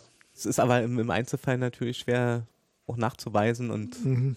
musste halt an die Unterlagen ran. Aber, aber sozusagen grundsätzlich ist es schon möglich, einen Stadterneuerungsprozess anders zu beschreiben. Desinvestition ist in den USA zum Beispiel die haben ein völlig anderes Steuersystem, also sozusagen relativ hohe Steuern auf die Grundstücke und Gebäude. Und in, in dem Moment, wo so eine Desinvestitionspraxis sich etabliert, steigt, weil dein Umsatz insgesamt sinkt, die Steuerquote. Und es gibt sozusagen irgendwann so einen Prozess, wo man denkt, so scheiße, also für so ein kaputtes Haus hier in der Bronx muss ich irgendwie so viel Steuern zahlen, weil die Steuern sozusagen nicht am Umsatz, sondern an dem Grundstück dranhängen. Und das heißt, da, da gab es dann ganz viele Grundstückseigentümer, die gesagt haben, boah, also diese hohen Steuern, ich bin froh, wenn ich es hier weggeben kann oder was dort dann der Fall war, wenn die, glaube ich, drei oder vier Jahre diese Steuern nicht bezahlt haben für die Grundstücke, ähm, dann fällt das Grundstück einfach an die Stadt und die konnte es dann weiter entwickeln. Also das heißt also, es gibt schon Instrumente, die dieses Desinvestieren einschränken könnten. Das klingt eigentlich gar nicht doof, so als Modell. Mhm. Aber da haben wir jetzt eigentlich einen schönen Übergang zu der Frage, die ich am Anfang hatte. Was gibt es da eigentlich für Hebel, die so eine Regierung, sagen wir, von Berlin hat? Und wie gut funktionieren die? Da, da habe ich noch eine Frage zu, weil eines der Dinge, die ich jetzt sah, war, dass es zwar eine Umwandlungsmitteilung gab, also diese Aufteilungsmitteilung, aber gleichzeitig die Mitteilung, dass es nur an die Mieter verkauft werden darf. Ja, das ist die. Was, ist denn das? naja, das ist die, das ist die Umwandlungsverordnung im Milieuschutzgebiet. Ja. Ja, also hatte ich ja gesagt, wurde Mhm. eingeführt, ähm, um sozusagen die Umwandlung wird unter einen Vorbehalt Mhm. gestellt. Und das Interessante war ja, dass eigentlich sozusagen in, in der Berichterstattung über diese Milieuschutzsatzung, Umwandlungsverordnung, eigentlich so der Grundtenor in der Wahrnehmung dieses neuen Gesetzes oder der neuen Verordnung war, endlich Umwandlung im Milieuschutzgebiet ist jetzt verboten. So, und war gar nicht verboten, sondern stand unter einem Genehmigungsvorbehalt. Genehmigungsvorbehalt heißt, muss geprüft werden, wird nicht einfach nur abgestempelt. Und diese Prüfung besagt, die Umwandlung ist nach wie vor möglich und zwar an den Mieter oder die Mieterin. Ja, und das ist so, glaube ich, so, ein- so, ein- so ein Entgegenkommen an die Reste von so Eigentümerideologien, die es überall gibt, dass man sagt, so, das ist ja auch nicht schlecht, dass wenn die Mieter ihre Das Wohnung kaufen wollen, ja. und, Mhm. und da soll jetzt der Milieuschutz, also niemand soll aus dem Milieu verdrängt werden, nur weil er seine Wohnung nicht kaufen kann. Also so ungefähr ist das Mhm. sozusagen argumentiert worden und dann ist ja auch gut, wenn die dann Eigentümer werden, dann bleiben die ja auch lange da, dann stärken die das Milieu, was ich hier schützen will. Und ähm, das Ganze hat aber den Haken, dass diese Umwandlungsverordnung ist Ausnahme bei Verkauf an die Mieter ähm, nicht genau definiert, wer wann als Mieter zählt. Ja, also das heißt also, da gibt es keinen zeitlichen Anker, der zum Beispiel sagt, der Kauf ist nur zulässig an den Mieter zum Zeitpunkt der Umwandlung Okay. sondern ich unterschreibe einfach nur, ich verkaufe das nur an den Mieter. Und jetzt könnte ich den Mieter, weil ich jetzt festgestellt habe, du, lieber Mieter, wohnst jetzt hier in dieser umgewandelten Wohnung oder in, in der potenziell umzuwandelnden Wohnung, willst aber gar nicht oder kannst gar nicht kaufen. Könnte ich auf die Idee kommen, dass ich dich jetzt vor die Tür setze und mir den Mieter suche, der dann in der Lage ist zu kaufen. Also zu sagen, ich verkaufe den und du musst noch mal einen Monat vorher anmieten. Genau. So, So, hm. das ist die Befürchtung. Haben wir, also gibt es Mhm. sozusagen noch keinen, keinen praktischen Fall. Das Also ist noch nicht passiert Ist sozusagen. noch nicht passiert, aber es gab, glaube ich, im, irgendwann Anfang des Jahres hat, also weil, weil dieses Problem in Hamburg auch bekannt ist, Mhm. ähm, haben Hamburg und Berlin irgend so eine Bundesratsinitiative gestartet, um diese Lücke in schließen? Umwandlungsverordnung zu schließen und sind quasi von allen anderen Bundesländern da verlacht worden, weil die gesagt haben, also wir wissen nicht mal, was eine Umwandlung ist und irgendwie Mieter haben wir hier auch nicht. Also sozusagen, die, also die sind mit dem Die haben das Problem, Problem nicht verstanden. ja. nicht, nicht klargekommen und Ja. das ist sozusagen dann, äh, vielleicht auch wegen politischer Mehrheiten im Bundesrat, also ist es dann nicht durchgekommen, diese Reform, Das heißt obwohl es also, sinnvoll gewesen wäre. die Städte müssen jetzt warten, bis das vor Gericht landet oder wie? Na, entweder so und kann das natürlich provozieren. Man könnte jetzt hier in Berlin sagen, wir haben ja, glaube ich, in, in vier oder fünf Bezirken, vielleicht so ein mehr diese Milieuschutzgebiete. Und man könnte jetzt schon relativ deutlich sagen, ähm, die Senatsverwaltung gibt mal einen Hinweis, wie die Umwandlungsverordnung in Berlin anzuwenden ist. Ja. Ja. Und es wäre relativ einfach, dass man dachte, so, wir verstehen den dann, Verkauf an Mieter Mhm. ähm, so, dass damit der Mieter zum Zeitpunkt der Umwandlung gemeint ist Ja. oder der Mieter zum Zeitpunkt der Festlegung des Milieuschutzgebietes. Also was, hm, also also weit in der Vergangenheit sozusagen dann, ja. Ja. Und dann, aber würde trotzdem darauf hinauslaufen, dass man sich da ein paar Jahre vor Gericht drüber streitet genau. am Ende, weil dann können die Investoren ja dann wiederum zum BGH und so weiter und das könnte eine Weile dauern dann. Ne? Okay, verstehe. Naja. Es klingt so ein bisschen so, als wären diese Regulatorien, also um, um den Bogen zurückzufinden, zu was hat denn die Stadt da für Hebel, als wäre das ganz schönes gebastelt so, ne? Also als Mhm. wäre es nicht irgendwie, jetzt könnte man dann nicht mal sagen, okay, das ist jetzt, wie wir das machen. Genau, und es gibt ja also so, so klassische Beispiele mit, äh, weiß nicht, wir, wir haben ja diese Mietpreisbremse, die ist ja auch Mhm. sozusagen eingeführt worden. Dann hat man jetzt in Berlin fast zwei Jahre, gilt die, Mhm. und die sagt, und das wäre eigentlich für Berlin wirklich ein gutes Instrument gewesen, bei einer Neuvermietung einer Wohnung darf die Miete nicht höher als 15 Prozent über den Mietspiegelwert oder der ortsüblichen Vergleichsmiete liegen. So, und dann, würde man diese ganze Lückenschließung einfach durch eine Neuvermietung, die hätte man ja reduzieren können dann. Ja. Und jetzt gab es Studien, die gefragt haben, wie wirkt denn die Mietpreisbremse? Und die haben nicht nur in Berlin, sondern in allen deutschen Großstädten festgestellt, zwischen 70 und 85 Prozent aller Mietangebote liegen über diesen Höchstwerten, die nach Mietpreisbremse zulässig wären. So, weil der Markt halt hergibt. So, und dann stellt man das fest und fragt sich, warum macht denn niemand was, dass diese Ja. gerade einge doch, ja. eingeführte Mietpreisbremse eingehalten wird. Und dann kannst du zum Bezirksamt oder zum Senat gehen und dann sagen die dir, na, wir sind dafür gar nicht zuständig. Der Mieter, der hat ein Klagerecht. Ja, das heißt, wir müssten jetzt Welcher sozusagen- Mieter? Der alte oder der neue? der neue Mieter, der hätte ein Klagerecht. Ja, und gibt's jetzt auch inzwischen zwei, drei Fälle, wo Mieter Wie, also das Angebot alleine reicht nicht? Also wenn ich sage, okay, also ich meine, ich, Okay, Genau. ich muss mich erst verarschen lassen und dann kann ich klagen? Genau. Na, ist und, ja super. Und wenn du dich nicht verarschen lässt, kriegst du ja die Wohnung nicht. Also ja, Ja. Wenn, wenn du im Bewerbungsgespräch in Also Konkurrenz mit 30 anderen sagst, äh, na hör mal zu, diese Wohnung ist doch hier Mhm. viel zu teuer nach Mietpreisbremse, dann kriegst du die Wohnung ja nicht. Ja? Das heißt, du musst dich da in der Konkurrenz durchsetzen. Dein erster Akt im neuen Mietverhältnis muss sein, deinen Vermieter zu verklagen. ja, super. So, und deshalb machen das wenige. So, und es gibt keinen sozusagen behördlichen Weg dazu. Und das ist ein Prinzip, was in ganz vielen Bereichen des Mietrechts im Prinzip etabliert ist, dass man sagt, es gibt hier ein individuelles Klagerecht auf dein Mietrecht, aber es gibt keine behördliche Verantwortung dafür. Ja, und, und wir haben auch keine Wohnungsaufsicht, wo man sagt, Vermieter müssen hier ihre Mietverträge einreichen, damit irgendeine Behörde prüft, ob- ich meine, es würde ja reichen, wenn die halt ein exemplarisches Klagerecht hätten und einfach Immobilien-Scout abgrasen und die Mhm. mal irgendwie dagegenhalten und dann mal jeden Zehnten da rausschießen. Das wäre wär vollkommen ausreichend, um, um Genau. das Recht Aber durchzusetzen. es ja. gibt nicht mal ein Verbandsklagerecht, also nicht mal der Mieterverein könnte solche Fälle sammeln und klagen, sondern nur der einzelne Mieter. So, so ist, also Mietrecht ist Ja. ein bürgerliches Du musst also Individualrecht. immer Muss das so oder hat das jemand verkackt? Also, Na, ich würde hat, sagen, hat die FDP reingegriffen, Da sag ich hat- jetzt mal. ja. Nein, ich, Ohne ich, jetzt die FDP rausziehen zu wollen, versteht schon. Nee, aber äh, gibt, glaube ich, keine, Es ist inhärent so bei Mietrecht, ja? keine große politische Mehrheit für ein behördliches Eingreifen. Ja, da sind wir wieder so ein bisschen am Anfang. Wie viel soll der Ja, Staat super. regulieren? So. Und das Zweite, und, und da würde es ja noch absurder werden, ähm, haben sich Vermieter inzwischen auch, sind sich vielleicht irgendeines Klagerisikos bewusst. Und seit es diese ersten Klagen gibt, ist ein Anzeigenmodul oder ein, ein Anzeigensegment bei ImmoScout und den anderen Wohnungsanbietern äh, massiv gestiegen. Nämlich das der möblierten Wohnung.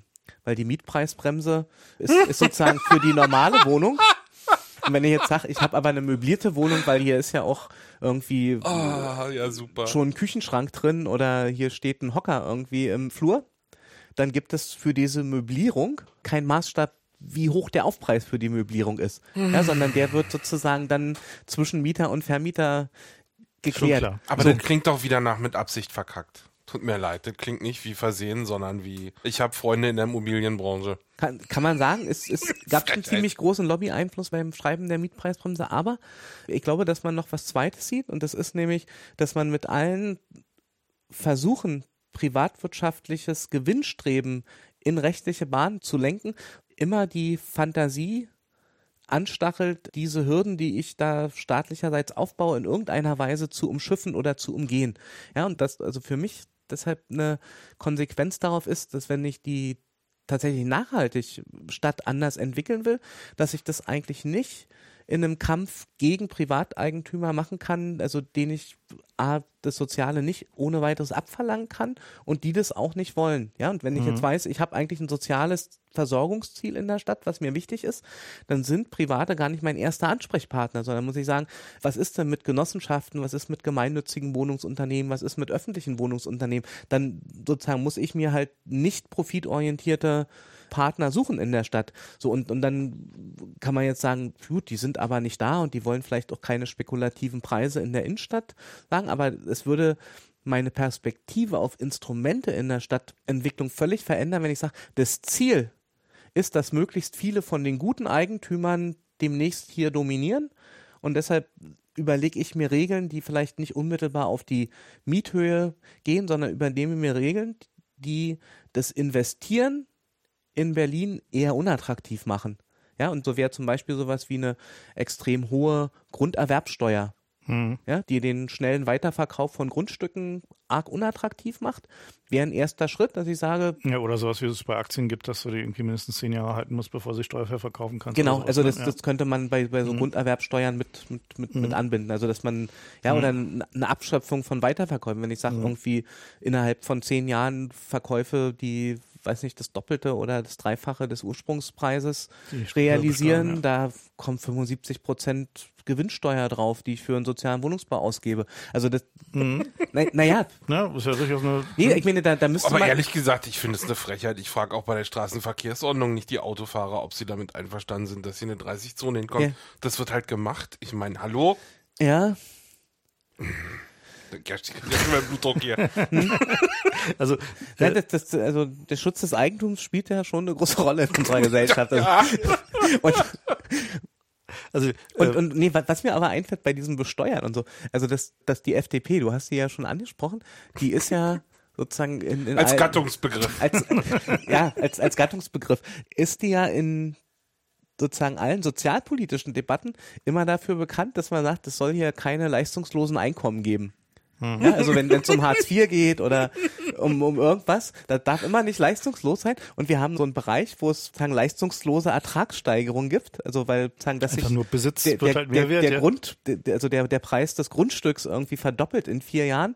Da ist ja nicht mal eine Investition, ist ja nicht mal eine Aktivität dazu notwendig. Ja? Und so wie hier im Stadtbad euer Eigentümer lang genug gewartet hat, bis mhm. bis der Preis steigt. Also das, die ist eigentlich, also auch für, für, für so die, die, ja. die Freunde der, sagen wir mal, kapitalistischen Wirtschaft, ist das eigentlich ein systemwidriges ähm, genau, ist Element. Ja, ist ja dann keine Leistung, die sich wieder lohnt, mhm. sondern nur Besitz muss sich wieder lohnen.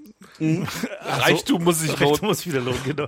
Ähm, die Frage zu den Regulierungsmöglichkeiten und den Genossenschaften, wie groß ist denn eigentlich der Anteil an so genossenschaftlichen und gemeinnützigen Wohnungsbau in Berlin? Also wie viel wie viel haben wir denn da so? Ist doch, also so optisch sieht es noch relativ viel aus. So. Naja, wir haben diese ungefähr 15 Prozent, also 300.000 Wohnungen, die den landeseigenen Wohnungsunternehmen mhm. gehören. Also für die, die in Berlin jetzt sich auskennen, sowas wie Hovogi, Gesobau, Gewobag und mhm. DGWO, also so, so heißen die Stadt und Land, jetzt mhm. habe ich auch fast alle genannt. Dazu haben wir 10 Prozent ungefähr des Wohnungsbestandes sind in, in den Händen von Genossenschaften, also 180.000 mhm.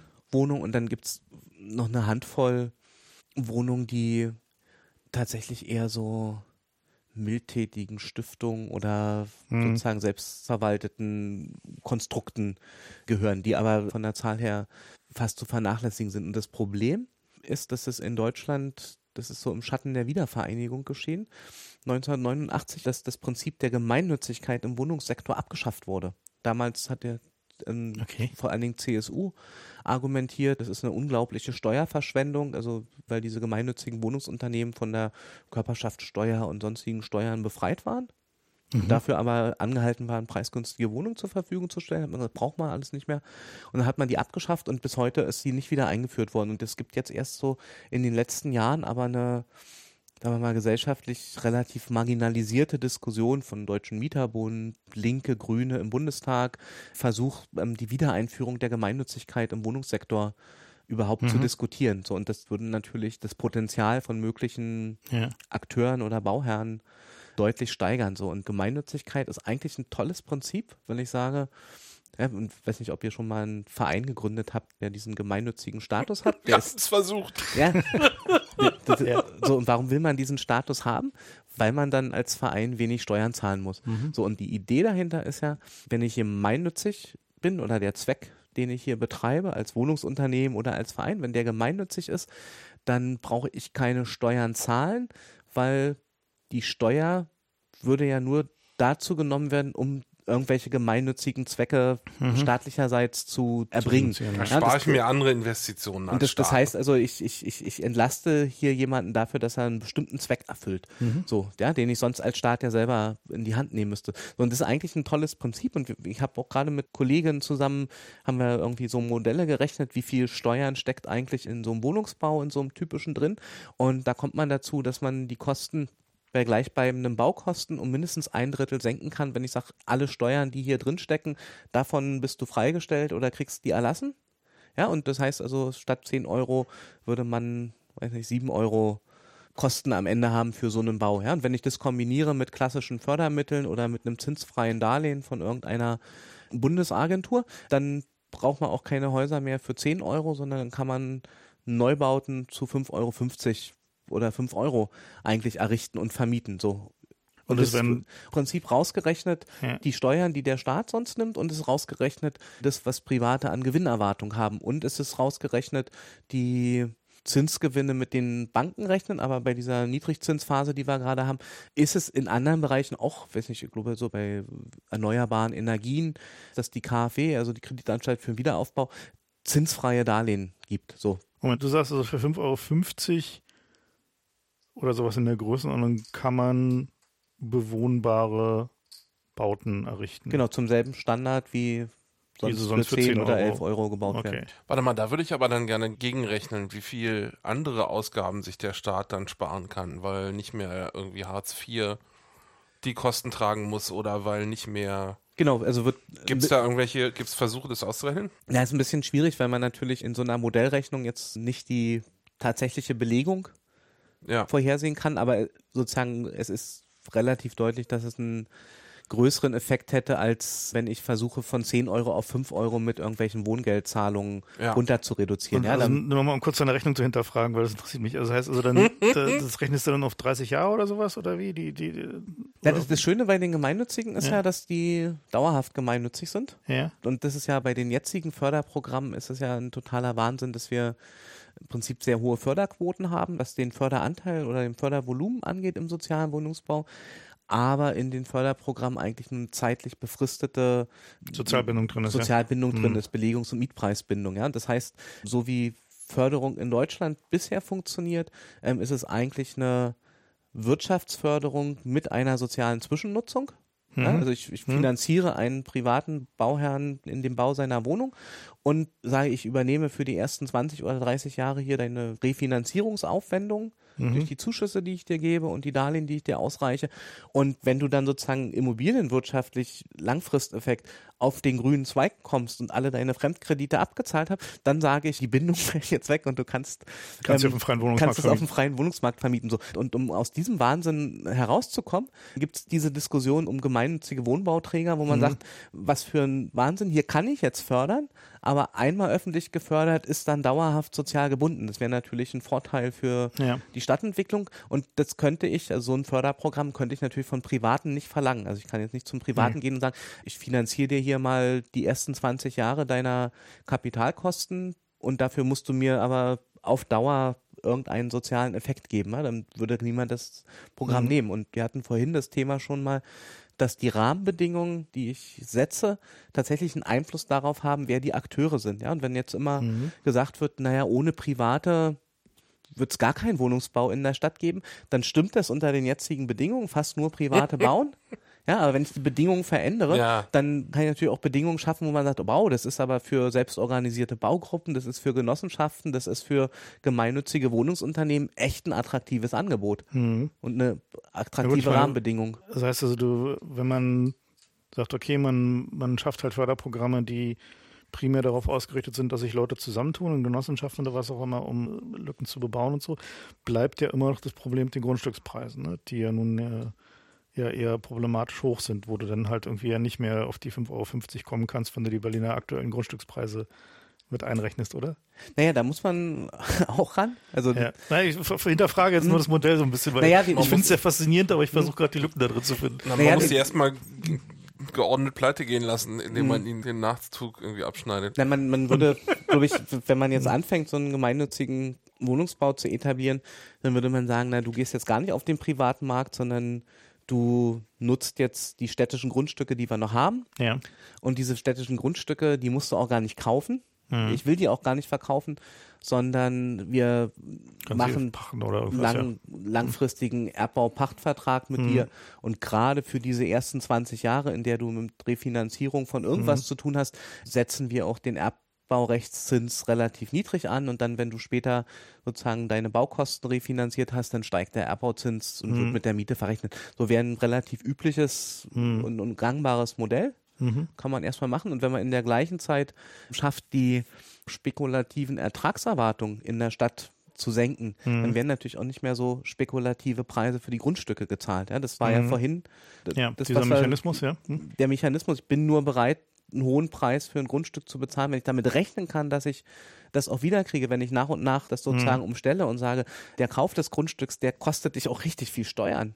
Mhm. Ja, also das ist jetzt nicht so, dass du es einfach mal ausprobieren kannst und zur Not an irgendjemanden weiterverkaufst, weil es wird gar niemanden geben, der es weiterkaufen möchte, weil dann schon wieder die Steuern anfallen. Na gut, aber dann kann man auch wiederum argumentieren, dass wenn hohe Steuern drauf ist, hast du einen automatischen eine Preissteigerung mit jedem Verkauf, ne? Weil du der, Genau. Ja. Der würde bei gleichzeitigem Ausbau des gemeinnützigen sozialen Wohnungssektors aber Mhm. dazu führen, dass sich irgendwann die Leute fragen, warum soll ich 12, 13 Euro bei einem Privaten bezahlen, wenn ich auch für 6 oder 7 Euro Mhm. ähm, beim Gemeinnützigen wohnen kann. Also das ist ja das Prinzip, was aus Wien relativ bekannt ist, ja, wo es einen großen gemeinnützigen Sektor gibt ja. und der ist Der zum dämpft die der allgemeine dämpft die Preisentwicklung. allgemeine Preisentwicklung, weil Ja. Oder was dort sozusagen die Strategie ist, die privaten Wohnungsangebote versuchen sozusagen bestimmte Nischen zu besetzen, die es in dem Gem Gemeindewohnungsbau nicht gibt. Also dann tatsächlich Luxuswohnungen Mhm, Oder sehr ähm, große Wohnungen oder, oder, sehr große oder Mhm. so eine Form von Wohnung, wo du Mhm. sagen kannst, also die kriegst du dort nicht und deshalb sind die Leute bereit, hier einen hohen Preis zu bezahlen. Aber sonst hat es natürlich klar, also je größer der preiswerte Sektor, desto stärker ist der Effekt auf die Gesamtmarktentwicklung. So, wie vermeidest du denn, dass die FDP vor den EuGH zieht und sagt, das ist eine Marktverzerrung? Da würde ich mir noch Sorgen machen, dass sie sagen, wenn ihr hier als Staat mit irgendwelchen allgemeinen nützigen Mhm. Firmen hier gegen unsere kommerziellen Mieter macht, dass das irgendwie auf der Schiene angreifbar ist. Da würde ich erstmal sagen, gibt ja Gemeinnützigkeit in anderen Ländern für den Wohnungsbereich. Österreich hat es gerade im Europarecht durchgeklagt, in Niederlanden gibt es das, die haben das gerade Die haben das durchgeklagt. durchgeklagt? Okay, ah, So, okay. So, und da- Gut, sind ja, dann immer, mir ja, okay. Das da, da muss man sagen, die hatten so ein bisschen Bestandsschutz, die hatten ja schon Gemeinnützigkeit. Wir würden die jetzt Ja. sozusagen neu einführen. Das gibt vielleicht dann nochmal höhere Hürden. Und das Grundargument ist aber, glaube ich, dass man sagt, unser gemeinnütziger Wohnungsbau mit diesen 5 Euro oder vielleicht sind es auch 6,50 Euro, der richtet sich an Gruppen, die von keinem dieser Marktakteure im Neubau überhaupt angesprochen wird. Also wir sind gar keine Konkurrenz für dich, weil wir können jetzt mal schauen, wie viel private Mietwohnungen unter 6,50 Euro wurden in den letzten vier Jahren in Berlin neu gebaut. Keine. Das heißt also, das ist gar nicht dein Klientel, du willst ja über 6,50 Euro vermieten. Das ist, glaube ich, die Hauptargumentation und umgesetzt wird es dann mit diesen sogenannten Wohnberechtigungsscheinen, dass man sagt, also die Wohnungen, die in, in so einem gemeinnützigen Wohnungsbau oder auch im sozialen Wohnungsbau errichtet werden, die werden gar nicht der Allgemeinheit zur Verfügung gestellt, sondern die richten sich an diejenigen, die über so einen Wohnberechtigungsschein eine bestimmte Einkommensgrenze unterschreiten. So. Und das ist, glaube ich, so das tragfähigste Argument ja, für diese. natürlich da halt natürlich immer, also ich meine, gut, dieses Wohnberechtigungsschein-Konzept hat ja auch so relativ viele Kritikpunkte, weil natürlich dann halt immer gerade im Grenzbereich schon größere Zonen von Leuten entstehen. Erklärt mir doch mal, wie das funktioniert. Ich echt kenn das schwierig halt wird. Na, ist halt ganz einfach, wenn du halt irgendwie wenig Geld verdienst, weil du halt irgendwie nur Hartz IV kriegst oder halt irgendwie Ja. äh, Student bist oder halt irgendwie ein geringes Einkommen hast, kriegst du halt einen Wohnberechtigungsschein und der berechtigt dich zu theoretisch muss man momentan sagen, dazu halt Wohnungen in diesem Sektor zu mieten. Und die Miete zahlt dann der Stadt, oder? Nö. Nee, nee. Das geht darum, dass, weiß ich, im, im sozialen nur Wohnungsbau. Zugang zu dieser, Miet, äh, zu dieser Art Wohnung. Es gibt Wohnungen, die kannst du nur mit so einem Wohnberechtigungsschein mieten. Ach so, aber wir haben praktisch keine davon, oder wie? Naja, wir haben bei den Wohnungsbaugesellschaften, die landeseigenen, Hm. die haben 300.000 Wohnungen und müssen jetzt, glaube ich, bei der Neuvermietung 60 Prozent an WWS-Inhaber vermieten. Also da gibt es jetzt eine Auflage. Im sozialen Wohnungsbau, also in den geförderten Wohnungen, da haben wir in Berlin noch 100.000 ungefähr, sollen jetzt neue dazukommen. Da muss jede Wohnung, ja, wenn ich da neu einziehe, dann sagt er, das ist ja gefördert, und geförderte Wohnung kriegst du nur, wenn du so ein WBS hast, die, also diesen Wohnberechtigungsschein. Da wird es darum gehen, diesen Bestand auszuweiten. Und Rufen die dann auch weniger Miete auf an jemanden mit so einem Wohnberechtigungsschein, als wenn sie das normal vermieten? na, bei den Wohnungsbaugesellschaften, die sind jetzt angehalten, also Ja. sonst macht es keinen Sinn. Und im geförderten Wohnungsbau ist es bis auf Ausnahmen auch so, dass die Miete natürlich auch gedämpft ist. Also Belegungs- und Mietpreisgebunden gehört dann häufig zusammen. Sonst wäre es ja absurd. Ja. So, und das, was Frank irgendwie gesagt hat, also was ist denn mit denen, die sozusagen knapp über der Grenze liegen, das ist natürlich bei all diesen sozusagen, Mhm. weiß nicht, bei der Definition von berechtigten Gruppen immer ein Problem. Das sagt, also du Ja. verfehlst das jetzt knapp und bist nicht dabei. Und das, was wir aber in Berlin sozusagen zurzeit oder in den letzten Jahren gemacht haben, ist, dass zum Beispiel diese ähm, Einkommensgrenzen für die Berechtigung von, für so einen Wohnberechtigungsschein sozusagen immer weiter hochge zoomt wurde. Also die wurden an, angepasst dann, ja. Die wurden angepasst. Weil ich kann mich erinnern, so damals, als ich noch mhm. irgendwie so unterwegs war in, in solchen Vierteln, war das halt so ein häufiges Problem, was Leute hatten. So dann, hm, soll ich den Job jetzt annehmen, weil dann kann ich nicht mehr in der Wohnung und, und so. Dann, so, mhm.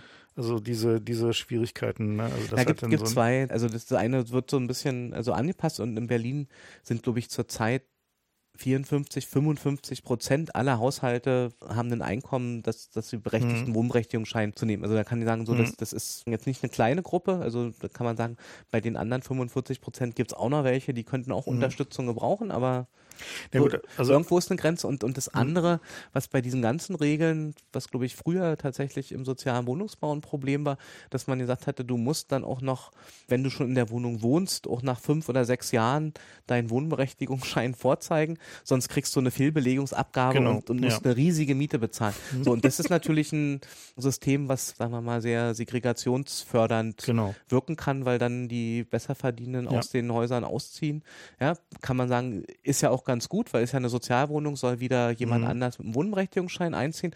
Aber man kann sich natürlich auch vorstellen, dass man sagt, wir. wir Führt halt zu so einer Ghettoisierung. Man, man nimmt ein festes Zugangskriterium und sagt also, mhm. wer rein will, der muss sozusagen den Wohnberechtigungsschein nachweisen, aber ich muss sozusagen dann, wenn ich drin wohne, sozusagen nicht mehr ausziehen, weil ich den dann nicht mehr habe. Ja, mhm. das, das wäre ja so ein sozusagen ja, gut, ich meine, sowas führt ja auch in anderen Städten aber auch zu, na, zu diesen vererbten Mietverträgen, also die mhm. dann halt so Untermieter in fünfter Generation, die dann halt in so einer solchen, also ja, klar, gut, mhm. Probleme gibt es dann immer so. Probleme gibt es ja immer. Äh, ja. Die Frage, die ich noch so habe, ist so, was äh, Berlin hat ja, ist ja nun so ein bisschen angetreten, um das mal vielleicht zu versuchen, jetzt ein bisschen besser zu machen im Rahmen seiner geringen äh, finanziellen äh, Möglichkeiten. Siehst du denn da eine Chance? Also, dass es halt irgendwie eine effektive Möglichkeit gibt, hier mal so ein Beispiel zu setzen, wie man es anders machen könnte? Naja, die Voraussetzungen sind ja relativ günstig. Also so von der mhm. sagen wir, politischen Mehrheitskonstellation, die es gerade gibt. Es gibt also eine rot-rot-grüne Regierung in Berlin. Es gibt, was eine zweite, glaube ich, wichtige Voraussetzung ist, eine relativ starke so stadt- und mietenpolitische Protestszene in Berlin, die in den letzten Jahren sozusagen auch nicht nur Demonstrationen gegen Mietsteigerung organisiert hat, sondern ähm, eine ganze Reihe von sehr sagen wir mal, reformpolitischen Forderungen aufgestellt hat. Also hat vorhin schon mal, also Leute gesagt, die macht so ein Kataster mit den öffentlichen Liegenschaften. Es gibt konkrete Vorschläge, wie man den sozialen Wohnungsbau reformieren kann. Ähm, gibt inzwischen durchgesetzten neues Gesetz, was die Mietermitbestimmung bei den landeseigenen Wohnungsbaugesellschaften stärkt. Da gibt es jetzt Mieterräte, die bis hin zu Sitzen in den Aufsichtsräten Stimme bekommen werden. Also so mhm. eine Reihe von so ja, tatsächlich äh, Reformen, die es vorher nicht gab, gibt es Möglichkeiten. Eine zweite relativ gute Voraussetzung ist, dass nach, naja, über 15 Jahren Austeritätspolitik, also wo der Sparzwang über allem stand, die neue Regierung ja das Jahrzehnt der Investitionen ausgerufen hat. Also da hat der Finanzsenator Kolatz Arndt eine ganze Reihe von neuen Instrumenten geschaffen, also irgendwie so einen riesigen Fonds zur Finanzierung der wachsenden Stadt, aus dem verschiedene Projekte finanziert werden sollen, die auch den Wohnungsbau umfassen. Man hat jetzt zur Stärkung der landeseigenen Wohnungsunternehmen, die sollen ja von diesen 300.000 auf 400.000 Wohnungen ihren Bestand ausweiten. Da hat man ein relativ interessantes Modell gefunden, dass man nicht gesagt hat, wir geben euch Geld, damit ihr Wohnungen kauft, sondern man hat gesagt, weil die Zinsen ja international an den Finanzmärkten so günstig sind, wir statten euch mit mehr Eigenkapital aus und ähm, ihr kümmert euch dann darum, liquide zu sein, um neu zu bauen und die Bestände anderweitig Aber auszuweiten. Geht das nicht schief, wenn dann die Zinsen wieder steigen? Also damit ist ja durchaus zu rechnen. Ja, also ich bin da immer so ein bisschen skeptisch bei diesen. Jetzt sind gerade die Zinsen günstig, lass es uns mal ausnutzen, Modellen. Na, na es nicht auszunutzen wäre, glaube ich, aber ja, auch, doof, auch ja. kein Weg. Also ich, ja. ich glaube, dass, dass, dass die muss man schon mitnehmen. Sozusagen, dass da kaufmännischer Verstand inzwischen im Überfluss, würde ich fast sagen, da ist. Also man hat ja die Wohnungsunternehmen in den letzten zehn Jahren im Prinzip auf modernste Unternehmenskulturen was die Bewirtschaftung angeht, sozusagen getrimmt, was, was, was manchmal zu so Widersprüchen führt, dass die nicht so richtig verstehen, wenn man sagt, ihr habt jetzt vor allen Dingen soziale Aufgaben, also das mit der schwarzen Null ist total wichtig, aber ihr sollt jetzt auch hier die armen Schlucker in der Stadt mit Wohnung versorgen. Also, mhm. aber das, das lernen die inzwischen. Und von daher glaube ich, dass die dann schon in der Lage sind, Kredite, die sie aufnehmen, gut abzusichern. Aber das war ja nur ein Beispiel dafür, dass das Land Berlin im Moment Überschüsse generiert und auch willig ist, die in Investitionen umzusetzen. So. Und mhm. das ist, glaube ich, für ganz viele von den wohnungspolitischen Maßnahmen, auch in anderen Infrastrukturbereichen, eine wichtige Voraussetzung. Also, dass man mit diesem, wir krepeln uns am Sparzwang entlang, dass das ein Ende hat. Und das ist eine wichtige Voraussetzung, glaube ich, dafür, dass tatsächlich Dinge auch verändert werden. Und wir haben jetzt ja schon die ersten Monate des neuen Regierens.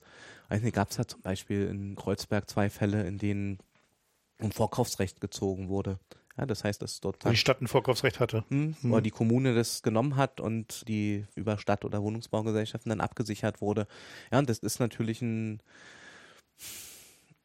gerade in den Aufwertungsgebieten ein großer Pluspunkt, wenn sich Eigentümer da nicht an die Auflagen im Milieuschutz halten, die es gibt, dann zu sagen, ja, machen wir das halt. Zu, zur Not entschädigen wir dich jetzt einfach und steigen hier ein. Oder in dem einen Fall war es ja eine, weiß nicht, in der Wrangelstraße so ein tatsächlich grenzwertiges Beispiel, wo der Ursprungseigentümer alle Wohnungen aufgeteilt hatte in Eigentumswohnungen. Das sozusagen die Aufteilung fand, mhm. glaube ich, noch statt, bevor diese Umwandlungsverordnung kam.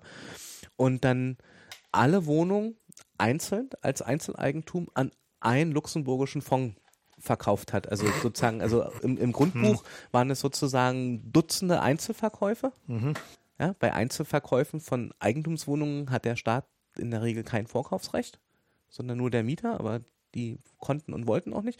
Und da hat der Bezirk Kreuzberg-Friedrichshain aber richtigerweise gesagt, na, wenn ihr alle Wohnungen in dem Haus gleichzeitig als Einzelwohnung um, dann ist es ja so, als würdet ihr das ganze Haus auf einmal verkaufen und fürs ganze Haus können wir ein Vorkaufsrecht sozusagen ziehen. Ja, das klingt auch wie eine Sache, die dann irgendwie durch die Instanzen geklagt werden die, muss, oder? Nee, der hat verzichtet zu klagen inzwischen. Also, oh. also soweit ich weiß. Aber das ist ein, zeigt so ein bisschen die Trendwende. Dass, dass, Im politischen Willen. Dass, dass der politische Wille da mhm. ist, ein Spielraum eher für die Intervention auszulesen ja. und auszunutzen und nicht zu sagen, oh, hier sind wir gar nicht zuständig. Ja? Also hätte mhm. drei, vier Jahre vorher hätte dasselbe Amt gesagt, das sind ja lauter Einzelverkäufe hier, Paragraph XY sind wir gar nicht zuständig. Würdest du denn unterm Strich sagen, das läuft? Oder eher so, ach du Scheiße, da muss jetzt mal jemand. Das klingt jetzt deutlich, ich will nicht sagen optimistischer, aber doch also doch optimistischer als wir erwartet haben. Wir. Ich habe mit, ich hab mit einer Bauruine gerechnet, ja, und jetzt sehe ich hier so zarte Pflänzchen der Hoffnung. Ja, aber die sind wirklich zart und das. Ähm, nee, ich will jetzt, will jetzt hier auch nicht als Berufsoptimist irgendwie durch eure Sendung laufen, aber die Voraussetzung dafür, dass sich diese zarten Pflänzchen da verstetigen, das wird tatsächlich davon abhängig sein, in, inwieweit das einen öffentlichen Druck auch weiter auf die Regierung gibt. Und das ist ja das, also, weiß nicht, glaube ich, das Schöne, wenn du so eine linken progressiven Regierungskoalitionen hast, dass die sich das eigentlich nicht leisten dürfen, ausgerechnet den sozialen Fragen auszuweichen. Weißt du, also wenn mhm, ich ja. irgendwie konservativ-liberale Regierungskoalition habe und sage, hier dürft aber die armen Sozialmieter nicht vergessen, dann sagen die, nee, wir haben aber jetzt hier an die Wettbewerbsfähigkeit unserer Stadt gedacht und sind sozusagen mit sich im Rein. Und wenn ich aber eine Koalition habe, wo Sozialdemokraten, Linke und Grüne sind und sage, ähm, ihr habt versprochen, also die Linke hat ja sogar versprochen, euch gehört die Stadt, ja, und wir können jetzt sagen, also wir sind euch, also das, wir, wir, wir, ja, sind jetzt, wir sind jetzt da und, und, und wollen das Stückchen hier abbekommen, dann glaube ich, dass das tatsächlich eine Konstellation ist, wo man Forderungen durchsetzen kann. So, ob das jetzt in allen Fällen aufgeht, das würde ich jetzt hier nicht versprechen, aber aber es gibt einige positive Beispiele. Das ist ja schon mehr, gibt, mehr als ich gerechnet deut, habe. Deutlich mehr als ich gedacht habe. Ich habe noch so zwei Fragen. Die eine ist, wir haben jetzt ja gerade durchaus einen nicht so ganz kleinen Anteil an so Startup-Economy in Berlin. Ne? Also so naja, jetzt nicht unbedingt Google und Zalando, aber die sind ja auch, was jetzt dieses Vorantreiben der Gentrifizierung in Kreuzberg angeht, ja doch relativ weit vorne mit dabei so. Das ist ja eigentlich so eine klassische Arbeit wieder, findet wieder in der Stadt statt, aber mhm. halt in einem Einkommensdifferenzial, was halt irgendwie eigentlich, ja, wenn man so in Silicon Valley guckt oder San Francisco guckt, halt so auf Dauer halt jetzt auch nicht so besonders gesund ist für so eine Gegend. Wie geht man dann als Stadt sinnvoll mit sowas um? Na, im Moment werden die ja sehr hofiert, also weil sie Ja, klar, ich meine, bringen Geld in die Stadt. Also ich meine, das ist halt so. äh, für, für die neue Ja. Ökonomie da sind. Und ich Mhm. glaube, dass die ersten Friktionen schon auch deutlich werden. weil In San Francisco hat man sich ja so ein bisschen, weiß nicht, also den, den Gentrification-Faktor da des Google-Busses beschrieben, der Mhm. seine Mitarbeiter in die, in die Viertel fährt, wo dann sozusagen auch mit dem guten Geld, was die bekommen, die Aufwertung finanziert werden konnte. Und ich habe hier ein Beispiel gehört, dass Zalando im, im letzten Jahr, glaube ich, sich ein weitgehend entmietetes Haus in Friedrichshain gekauft hat, um, um vor allen Dingen internationalen Programmierer, die bei denen sozusagen auch zeitweise nur, also für, weiß nicht, ein, zwei Jahre anheuern, ähm, mit Wohnung zu versorgen, weil die sozusagen erstmal selber Opfer der Mhm. Aufwertungsdynamik in Berlin waren, weil die festgestellt haben, ich kann hier, weiß nicht, irgendwie meinen russischen oder spanischen Programmierer zwar in die Stadt holen, aber der findet anders als noch vor fünf Jahren auch mit diesem guten Gehalt, was ich ihm hier zahle, sozusagen nicht unmittelbar die Wohnung, die er haben will. Ja? Und nicht nur, weil er es nicht bezahlen kann, sondern eher, glaube ich, aus dieser riesigen Konkurrenzsituation, die immer beschrieben wird, da ist eine Wohnungsbegehung, 30 Leute stehen da und dann kannst du die Sprache nicht, also bist du Mhm. äh, eigentlich immer benachteiligt. Und um diese Lücke zu schließen, haben die im Prinzip ein, von einem anderen entmietetes Haus in Friedrichshain gekauft, wo dann, ich sag mal so, die Zalando-WGs quasi Ja. sozusagen ähm, dann untergebracht werden. So. Und das deutet ja schon so ein bisschen in die Richtung, dass zumindest die Erfolgreichen von den Startups wahrscheinlich ihre eigenen Wege finden werden, sich in der Konkurrenz um Wohnungen in der Innenstadt auch relativ deutlich durchzusetzen. Mhm. Bei dem Modell bin ich mir nicht mal ganz sicher, ob so, dass das jetzt ein entmietetes Haus war. Das ist natürlich irgendwie total beknackt. Weil also da Mhm. musste Verdrängung gesetzt werden. Aber um den Bogen zu schließen, im Prinzip ist das eine moderne Variante von dem Siemens. Von Werkswohnungen, ja. ja, von, genau. von Werkswohnung. Und wenn man die jetzt dazu bringen könnte, dass man sagt, dann baut die doch auch gleich neu, Mhm. Dass sozusagen kein Verdrängungspotenzial da ist, dann könnte das einen Effekt haben. Und das, was wir aber auch beobachten, ist ja das, was im letzten Jahr bekannt geworden ist, dass diese Samba-Brüder, dass die aus ihrem Firmengeflecht zunehmend in Immobilien, Gewerbeimmobilien, aber auch in Wohnungsimmobilien investieren. Also das heißt also, dass bisher so eine Vorstellung war, in Berlin sind diese Startups und die locken anlagesuchendes Kapital an, um dann im besten Fall Arbeitsplätze und irgendetwas zu kreieren und dass es jetzt offensichtlich aber auch schon so einen Überschuss gibt, dass dort, wo wirklich Geld verdient wird, das sozusagen im Immobilienbereich finanziert wird. Und, Ja, gut, und also dort, Kritiker würden sagen, irgendwie, dass die Samba-Brüder kein Geld mit ihren Startups verdienen, deswegen in Immobilien investieren. Aber gut, ja, Na, und andererseits würde ich auch sagen, wenn die hier schon eigene Gebäude kaufen müssen, um für ihre Leute Wohnungen zu bauen, dann würde ich sagen, das ist ein Standortnachteil von Berlin, der jetzt so krass ist, dass die Industrie aktiv werden muss. Also das würde Mhm. ich nicht so positiv sehen, ehrlich gesagt. Und da kommen wir auch wieder full circle. nee, nee, das ist, aber kommen wir auch wieder full circle zurück. Wir können ihnen zwar sagen, wäre doch schön, wenn ihr bauen würdet, aber wenn wir die Grundstücke schon alle verscheuert haben, die wir ihnen geben können, um darauf zu bauen, ist ja auch doof. Ja? Und das hat Berlin halt gemacht die letzten Jahre. die Frage ist ja, wie geht man mit so einem Problem um, dass es halt so Firmen gibt, die, weil sie in der globalen Wertschöpfungsökonomie halt relativ weit oben auf der Leiter stehen, halt auch relativ äh, hohe Gehälter zahlen können und was aber, wenn man jetzt mal wieder mal so San Francisco, Silicon Valley als Extrembeispiel nimmt, dann eben auch nicht mehr, irgendwann nicht mehr reicht. Also da ist es ja so, dass diese gesamte Wirtschaft im Silicon Valley funktioniert ja nur noch deswegen überhaupt, weil es Firmen gibt, so Autowerkstätten und Restaurants und so, denen ihr Grund und Boden schon seit diversen zehn Jahren gehört Mhm. und die deswegen halt ihre Preise nicht aus einer Refinanzierung dieser Immobilie kalkulieren müssen. Was aber wiederum bedeutet, gibt es Leute, die haben, verdienen 150.000 Dollar im Jahr und können sich dafür nicht irgendeine Art von Wohnung leisten, die irgendwie adäquat wäre, ohne dass sie anderthalb Stunden Commuting Time haben, also anderthalb Stunden Pendelzeit Mhm. haben. Ja. Und weil ja eben die Aufwertung halt schon so krass, dass es innerhalb von San Francisco ist so, die ganzen größeren Startups da, die haben sich alle Häuser gekauft äh, mit Wohnungen drin, also Mhm. schon sehr lange, weil sie halt Leuten, die sie anheuern, nicht sagen können, naja, viel, viel was. Glück bei der, bei der Wohnungssuche. ja. Ja. Also es ist halt schon so ein Ultraverdichtungseffekt, so, der da dann jetzt auch schon dazu führt, dass diese die normale Wirtschaft einfach überhaupt nicht mehr funktionieren kann, weil es außer an Startup-Unternehmen vermieten nichts mehr gibt, was irgendwie die Immobilienkosten refinanziert. Mhm. Also Wobei, so, das ist auch eine Perspektivfrage. Da habe ich einen Artikel drüber gelesen, der mich immer noch beschäftigt. Das ist jetzt schon zwei Jahre her. Das war so eine linke Zeitung, die meinte, das ist ein Zeichen dafür, dass die Tech-Branche als erste einen ausreichend hohen Prozentsatz von ihren Profiten an ihre Leute auszahlt, weil es die erste gerechte Branche ist. Alle anderen machen es so, dass sie nur einen Hungerlohn auszahlen und dann sind halt die Preise niedrig. So, und das sei aber ein gutes Zeichen, dass die jetzt alle genug Kohle haben, um sozusagen per Gentrification die Gegend in, in den Boden zu nageln.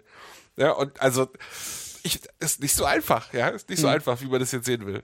Naja gut, aber letzten Endes ist es ja so ein. Ich meine, die Kohle perkuliert ja durch die Wirtschaft durch, da verdient ja irgendeiner dran. Ja? naja gut, Trickle-Down ist ja nun nicht. Nein, also, wenn du so viel Kohle für Lebenserhaltung ausgeben musst, dann geht es ja in die Wirtschaft um dich rum. Nee, es geht in die Besitzer der Immobilien. Ja, Der, naja, Immobilien, und? der Immobilienanteil an allem, was da passiert, also Genau. über die Mieten, also die Mieten treiben ja alle anderen Preise. Ne? Ja. Beziehungsweise die Refinanzierungskosten der Grundstücke. Und das ist vielleicht jetzt bei den gut bezahlten Start-up-Programmierern, Programmiererinnen nicht so das Problem, aber für alle anderen gilt ja das, was ich sozusagen an Miete schon ausgegeben habe, das gebe ich sozusagen nicht mehr in anderen Hm. Kreisläufen aus. Ja. Also Miete macht dich ja nicht nur selber arm, sondern hat ja auch einen negativen Effekt auf die Binnennachfrage in allen anderen Bereichen so. Und das ist, glaube ich, eher, wenn wir über Gefahr von Immobilienblasen und Effekten von immer steigenden Immobilienpreisen sprechen, was, also so eine volkswirtschaftliche Betrachtung, die relativ selten dargelegt wird. Ja? Also wenn Gefahr von Blase wird eigentlich immer nur auf die Immobilieninvestition selbst geschaut. Und ich habe letztens auch mal einen Ökonom kennengelernt, der mir erzählt hat, also wie so ein Blasenindex funktioniert. Mhm. Und das Erstaunliche ist, dass die sozusagen gar nicht die Leistungsfähigkeit der Einkommen in einem, in einem Gebiet auf Wohnungsmärkten in Deutschland mit einbeziehen, sondern dass die nur nach der Relation zwischen den Kaufpreisen für die Grundstücke und den Mietpreisen und Kaufpreisen für Eigentumswohnungen und den Mietpreisen schauen, die neu vermietet werden. Und solange sozusagen beides steigt, ja, dann, dann würde ich sagen, die Blase ist ja längst erreicht, weil also nur noch eine Minderheit der Berliner Bevölkerung sich diese Wohnung leisten kann. Das ist für die aber nicht das Kriterium. Solange beides steigt, Miete und Preis für die Eigentumswohnung, dann ist es sozusagen die Blasengefahr gekappt. Und erst wenn sich sozusagen der Preis für die, für die einzelne Wohnung von den Mietpreisen entkoppelt, dann sagen die, jetzt, jetzt ist die Preissteigerung zu krass, weil die teure Eigentumswohnung kannst du gar nicht mehr mit den zurzeit hohen Mietpreisen refinanzieren. Aber ist doch in Berlin eigentlich schon der Fall, oder nicht? Jetzt kommt gerade, genau, deshalb Ja. waren ja jetzt noch die ersten Artikel, die sagen, hier, hier Die muss. Blase. Die, ja, weiß nicht, also Ja, da kommt immer gleich ein Artikel hinterher, der sagt, die Blase, das ist gar keine Blase, das ist jetzt nur eine Unwucht. Und keiner, keiner soll sich Sorgen machen. Recht, rechts, daneben, rechts daneben die Fullpage-Anzeige für das neue Projekt kaufen Sie jetzt. Ja, ja. Ähm, aber nee, aber da, tatsächlich die, die Frage, die sich mir halt schon stellt, ist, wenn ich mir jetzt so die Preise angucke, die gezahlt werden für Eigentumswohnungen, also jetzt mal da drüben nehmen, halt irgendwie 6.500 Euro pro Quadratmeter, das ist doch mit Miete in keiner Weise mehr reinzubekommen. Also das geht doch eigentlich recht, schon Na, die, rechnerisch die nicht mehr. zeigen dir ja, dass das mit den 22 Euro pro Quadratmeter Miete im Mikroapartment, Na, das, Ja, das wollen wir mal sehen, ob das läuft. das, genau, das aber ist dann auf 45 Jahre gerechnet oder wie? Also ich meine, das ist ja irgendwie, also mh, Ja, Geld, man kann ganz günstig Kredite aufnehmen, habe ich gehört. Ja, na gut, aber ich meine jetzt so, aber trotzdem Aber nochmal noch- noch mal noch mal ganz, dieser- ganz ernsthaft, ganz ernsthaft diese Frage. Also Mhm. eigentlich, also gefühlt, wenn ich mir so angucke, was ich an Miete zahle und was äh, die Preise, die in den Nachbarhäusern verlangt werden, das ist einfach nicht mal in derselben Tabellenkalkulation, ja. ja, ja. Also das funktioniert einfach irgendwie überhaupt nicht. Und trotzdem sehe ich halt irgendwie, dass die Preise, also die gezahlten Kaufpreise halt einfach immer noch weiter steigen. Ja, Angebot und Nachfrage, mein Freund. Nee, aber das ist ja die, Frage, wenn wir, also wenn es jetzt so eine Kalkulation einer, einer Blase ist und die sich halt nur daran festmacht, hältst du das denn für eine sinnvolle Kalkulation oder ist das eigentlich Quatsch? Nee, ich finde es totalen Quatsch, weil es ja die volkswirtschaftlichen Konsequenzen und auch die soziale Basis für eine Refinanzierung von Immobilien völlig außer Acht lässt. Also ich- Hm. ich kann mir natürlich sozusagen eine Ökonomie schon vorstellen, wo ich sozusagen immer auf den nächsten Dummen hoffe, der in der Lage ist, einen noch höheren Preis zu bezahlen. Ja? So Mhm. funktioniert, weiß nicht, der Kunstmarkt auch. Ja? Wenn ich jetzt hier, hier Mhm. irgendeinen Picasso kaufe, also kann sein, dass ich den wirklich mag Du und Banause, du. ins, ins Zimmer hänge, aber sozusagen, ich kann mir auch sicher sein, es wird irgendwann jemanden geben, der, Noch mehr zahlen. der zahlt noch mehr und der zahlt noch mehr und der zahlt noch mehr. So, und so kann ich natürlich auch ein Immobiliengeschäft denken. Ja, man muss dann sozusagen nur hoffen, dass ich nicht der Letzte in dieser Verkaufskette bin, weil der Letzte Ist sozusagen wie hat, hat ja gar keine Chance mehr, das, halt, das, ja, das, genau. das sozusagen wiederzubekommen. So. Und das Problem ist aber, dass das sozusagen, äh, also in, in diesen Phasen der der spekulativen Preistreiberei die daraus abgeleiteten Mieterwartungen auch steigen, also weil jeder sagt, sich, muss ich jetzt wieder mhm. holen und das entkoppelt sich halt der völlig von dem, was was Leute in einer Stadt wie Berlin zahlen können. Ja, und das wissen wir ja auch. Also der Anteil von Bevölkerung, die 22 Euro pro Quadratmeter Miete zahlen können, ist relativ begrenzt. Klammer auf, und die meisten von denen sind auch ökonomisch in der Lage, sich sowieso eine Eigentumswohnung zu leisten. Ja, also das heißt, da wird irgendwann an dem tatsächlichen Bedarf und auch an der tatsächlichen Zahlbarkeit vorbeigeplant. Das heißt also, der effektivste Weg, einer Immobilienblase vorzubeugen, wäre eine durchgesetzte Mietpreisdeckelung. Ja, und der effektivste Weg, weil die Mietpreisbremse, mhm. haben wir ja vorhin gesehen, macht das nicht so richtig. Und der im Moment effektivste Weg ist ja das, was der Berliner und die Berlinerin sich sozusagen selbst ausgedacht haben, indem sie quasi in einen kollektiven Umzugsstreik gezogen sind. Ja, also die Zahlen dieser Binnenumzüge sind um fast die Hälfte mhm. in den letzten Jahren zurückgegangen. Also die Leute bleiben einfach in ihren Wohnungen. Das ist sozusagen jetzt mhm. keine wirklich bewusste kollektive und sonstige Entscheidung. Aber, aber ökonomisch rationale aber Entscheidung. Es ist ökonomisch ja. rational. Die unsichtbare Hand des Marktes. naja, aber das ist ja sozusagen der. Naja, ist es doch. Ja. Die FDP hat recht. Ich möchte noch eine Sache ansprechen, die mir aufgefallen ist bei dieser volkswirtschaftlichen Betrachtung dass ja die meisten Startups, die in Berlin gegründet werden, so Dienstleistungsdinger sind, mhm. ja. Und das sind gerade die Sachen, für die man äh, nach der Miete noch ein Restgehalt braucht, um das überhaupt marktfähig zu machen. Und das heißt, wir haben also einen doppelten negativen Effekt. Wir haben erstens, die Miete macht die Leute arm. Zweitens, volkswirtschaftlich scheiße. Mhm. Und drittens aber auch, dass genau die Startups, die uns retten sollen, den graben wir hier die Kundschaft weg. Ja, also man könnte eigentlich auf drei Ebenen schon dagegen argumentieren, dass wir jetzt hier mhm die, die Mieten nicht deckeln. Gut, da könnte man jetzt mit mhm. diesen globalen Verwertungszyklen, also dass das Produkt, was ein Startup in Berlin entwickelt, jetzt nicht unbedingt in Berlin konsumiert werden muss. So. Aber warum eigentlich nicht? Mhm. Ja, nee, aber das, also jetzt von der Unternehmensrationalität her. Und ja, also dann haben wir wieder so eine Exportwirtschaft, und, und die ja schon in Deutschland so gut funktioniert. Funktioniert super. Ja, nee, super, was, was ich eher, eher denke, also weil ja diese Start-up-Ökonomie häufig so ein bisschen romantisiert wird als, weiß ich nicht, so die kleinen Kollektive, die da irgendwas gemeinsam anfangen und so. Und, und dann sehen wir schon, das wird zu so einem riesigen Investitionsfeld selbst. Und das, was, ich weiß nicht, ob ihr das kennt, hier Hart und Negri, also so Philosophen, die sich sozusagen ja. eigentlich mit der Postmoderne viel beschäftigt haben oder mit den Veränderungen in den letzten 20 Jahren, die haben ja irgendwann das auf den Punkt gebracht, haben gesagt, so die Stadt ist unsere Fabrik. Ja, und haben gesagt, also das Industriezeitalter ist vorbei.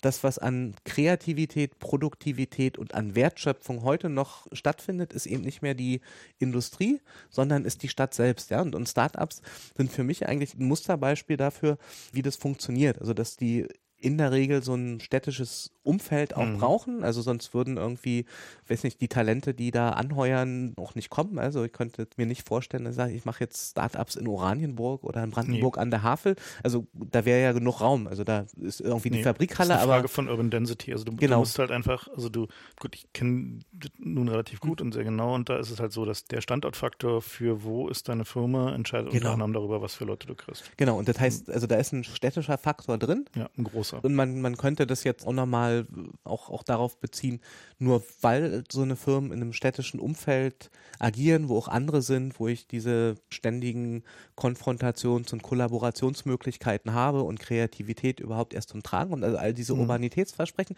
die machen das sozusagen zur Produktions- und produktiven Ressource.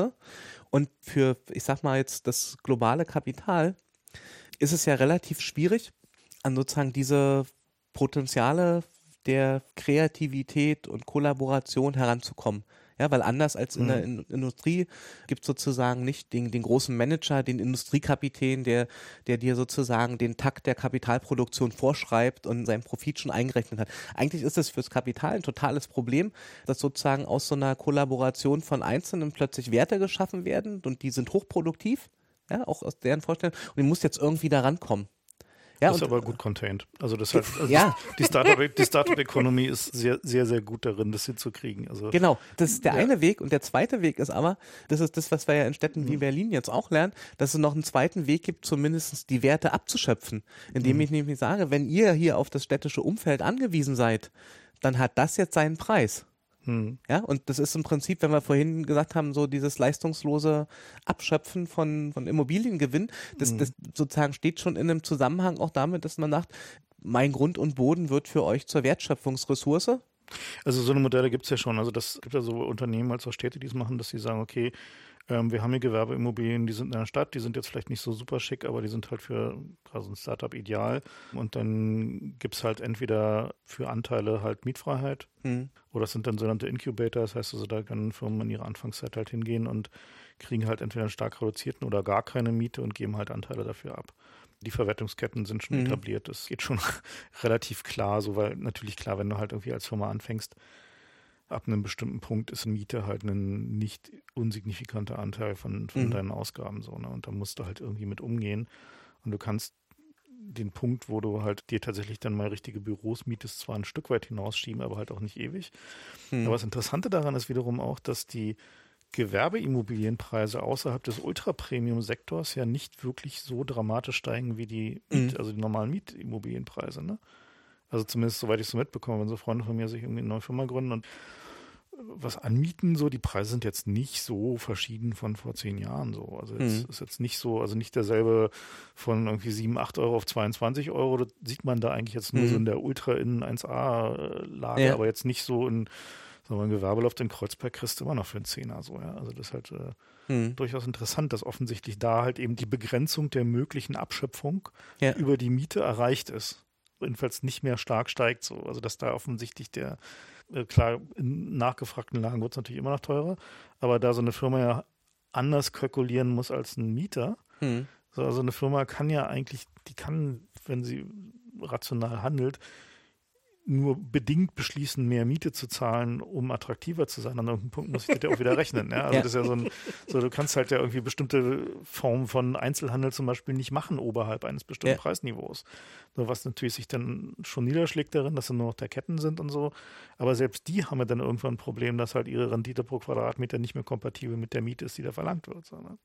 Ja, na, wir haben ja, ja, im Prinzip so eine umgekehrte Zweckentfremdung auch, also dass nach und nach irgendwie bisherige Gewerberäume in reale Wohnräume ja, ja. zurückverwandelt werden. Und mhm. ich ist irgendwie mir eine große Tochter, die hatte eine von ihren WGs, die sie da in Friedrichshain hatte, die waren, glaube ich, in, in einem ehemaligen China-Restaurant mhm. sozusagen unten reingebaut. Und ich weiß, dass wir unter Umwandlung früher immer andersrum. sozusagen andersrum polemisiert ja. haben, gesagt haben, hier, die Wohnung muss erhalten bleiben, hier soll jetzt keine Zahnarztpraxis oder mhm. irgendein Anwaltsbüro irgendwie reingebaut ja. werden, sondern die Wohnung muss erhalten sein. Und inzwischen gibt es sozusagen um und du kannst mit. Ich kenne diverse Anwälte, die in ihren Praxen mhm. wohnen, also in ihren, ihren ja. ja. so, also das so, also. Kannst mit Wohnungsmieten mehr mehr ja. verdienen als mit Gewerbemieten, ja. ja. Schon, äh, schon spannend. Ähm, Aber weiß nicht, vielleicht ist das tatsächlich, muss man ein bisschen im Auge behalten, dass mhm. das, das, das so eine sozusagen Reaktion auf diese vielleicht auch fürs Geschäftsmodell schlecht kalkulierbaren Mietentwicklung, sowohl für Gewerbemieten als auch für die Wohnungsmieten der Leute, die bei dir arbeiten. So eine Verschränkung von Start-up-Ökonomie und Immobilienmarkt vielleicht auch nochmal mhm. stärker kommt. Und das sozusagen ist, ist ja auch nicht mehr ganz so urwüchsig und gibt doch eine, eine Reihe von so sozusagen auch größeren Projekten, ja. wo große Gewerbeanlagen ähm, sozusagen als, werden, als ja. Teil dieser, dieser so ja. eigentlich als so spontan Ökonomie Gut, ich beschrieben. Meine, sag mal, so wie Zalando, das ist halt keine Spontanökonomie, das ist halt irgendwie, ähm, ja, Kapitalgesellschaftsverwertungsoptimierung, äh, aber ich will noch mal kurz einen Weg, einen, einen zurück zu Wohnungen machen. Das klassische Gegenargument gegen so eine sag mal, Regulierung des Wohnungsmarktes jetzt zu sagen, so eigentlich sollte sich die Stadt doch lieber darauf konzentrieren, dass mehr Leute Eigentümer ihrer Wohnung sind. Also das ist sozusagen ja so der mhm. klassische neoliberale Argument zu sagen, so, so ein, eigentlich sollte sich doch der Staat, so wie zum Beispiel in England oder so, oder zwischenzeitlich in den USA darauf konzentrieren, dass mehr Leute in der Lage sind, sich eine Wohnung zu kaufen und zu finanzieren, weil dann haben sie hinter ihre Wohnung und haben ihre Alterssicherung und müssen im Alter halt nicht mehr noch mehr Miete zahlen und können dann halt irgendwie im Zweifel ihren Kindern nochmal was vererben. Also Alterssicherung. Das ist alles. Ja. Gut, also ich wiederhole jetzt nur mal so, so dieses, dieses, dieses Argument zu sagen, okay, so eigentlich wäre es doch am besten, wenn wir uns darauf konzentrieren, möglichst vielen Leuten den Weg zu ermöglichen, ihren Wohnraum zu besitzen. Was ist denn da das Gegenargument drauf? Ich glaube, das erste Gegenargument ist, also, weiß nicht, vor allen Dingen, wenn man doch sowohl im Vergleich zu England oder auch Spanien oder Italien uns das anschauen, ist einfach der Preis von Wohnungen in Deutschland, also die Herstellungskosten, die sind eigentlich so hoch, dass du das mit einem Eigentumserwerb bei einem durchschnittlichen Einkommen kaum darstellen kannst. Das heißt also, ab irgendeiner Stelle ist Wohnen insgesamt zu teuer geworden. Ja, mhm. um, um, zu sagen, das ist für große Schichten der Bevölkerung einfach kalkulierbar in Eigentum darstellbar. Ein zweiter Punkt, ähm, eigentlich galt ja das Mietwohnen als fortschrittlich gegenüber dem Eigentumswohnen, weil es gerade gesagt hat, das ist flexibel und wenn sich Lebensverhältnisse verändern, dann kannst du die deine Wohnverhältnisse entsprechend anpassen, ohne sozusagen ja. große Verpflichtungen des Eigentums dabei zu haben, wo dann immer gesagt wird, naja, das, das geht in England ja auch, da verkauft man dann halt einfach immer seine Wohnung mhm. weiter, aber wir haben, glaube ich, tatsächlich in Deutschland eine völlig andere Vorstellung von Eigentum. Also es gibt nicht diese Eigentum als kurzfristige Lösung, von der ich mich wieder abstoße, sondern Kultursoziologen nennen das so ein bisschen so das äh, Modell irgendwie das 100 Jahre Haus oder also das Eigentum für 100 Jahre. Also wer Eigentum erwirbt, der will das sein ganzes Leben lang mhm. behalten. Weil? Und das, das, so ein Ewigkeitsding so, so ja. Und das, das hängt auch ein bisschen mit dieser hohen Ausgangskosten der Qualität, die damit verbunden ist, zusammen. Also das heißt, mhm. ist, ist ein Modell, was eigentlich den, sagen wir mal, Flexibilitätsansprüchen unserer modernen Gesellschaft eigentlich nicht mehr entspricht. Also mhm. Eigentum mhm. immer am selben Ort passt nicht zu dem, wie du arbeiten sollst, wie du flexibel sein sollst. Ein zweiter Aspekt ist sozusagen bei diesen hohen Eingangskriterien, den ökonomischen, das, das mir aufgefallen ist.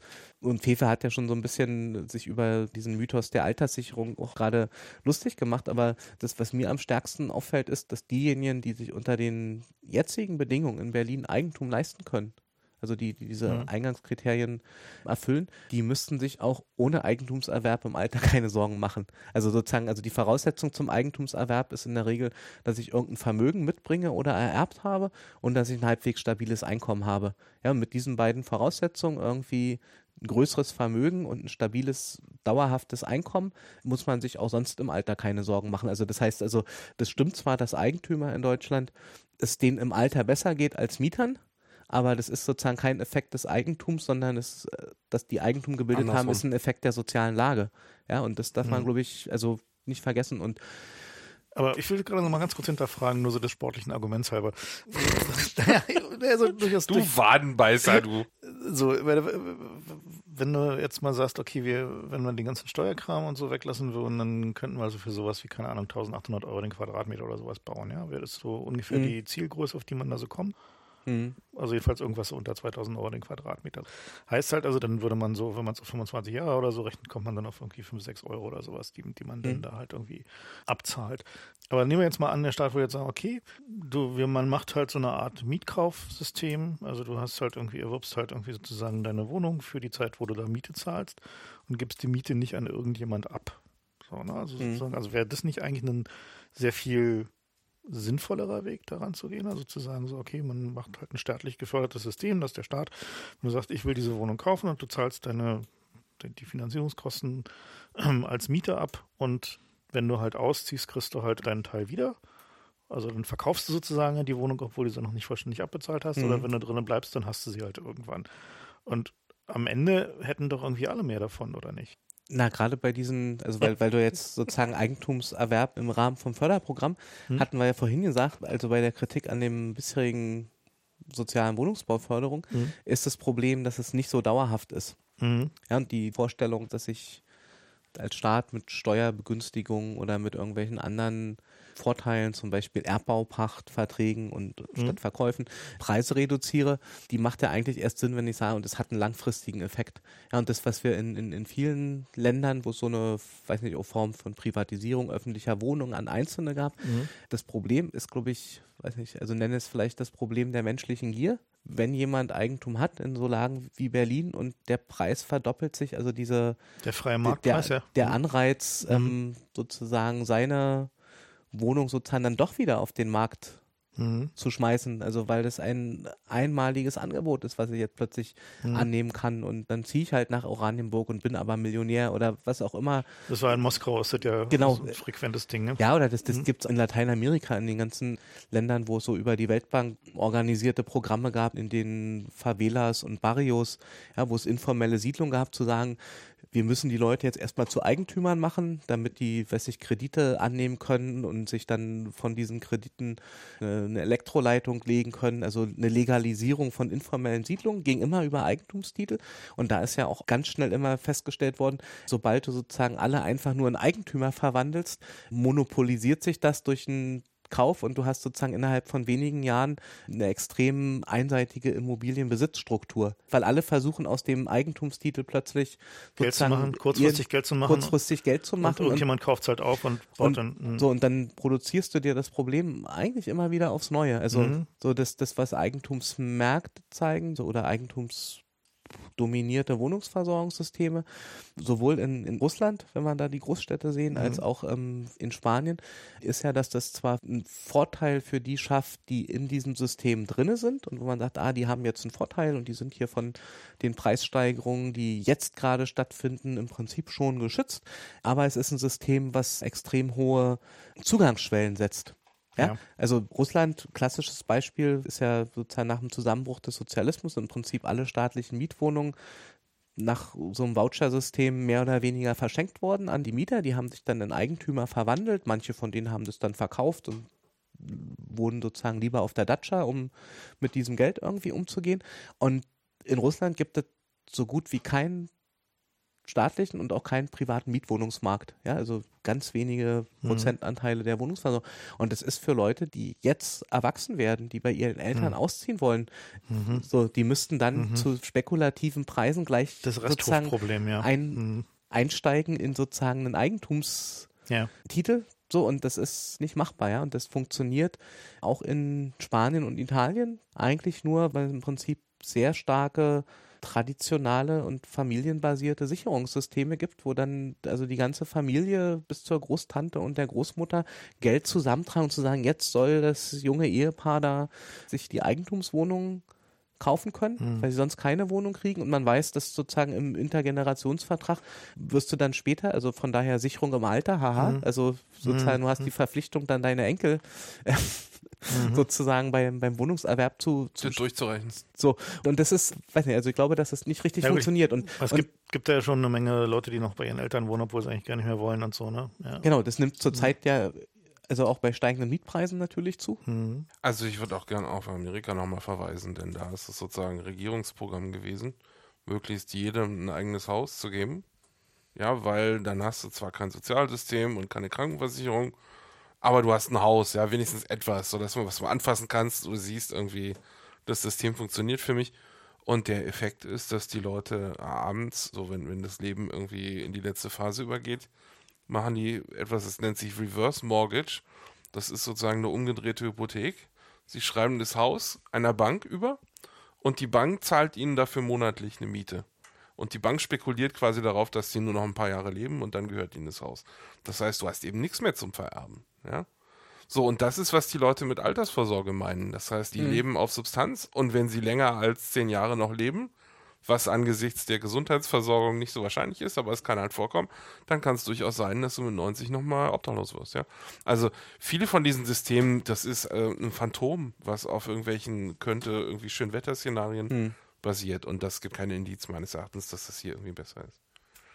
Ich glaube, wir sind auch soweit durch, oder? Ja, ich glaube, im Wesentlichen haben wir alles abgehandelt, ja. Wunderbar, also wieder noch einiges gelernt. Das war doch eine sehr informative Sendung. Wie lange haben wir jetzt gemacht? Stundenlang, Äh, oder? Zwei Stunden 50 haben wir jetzt. Das ist aber noch im Rahmen bei uns. Ja, schon.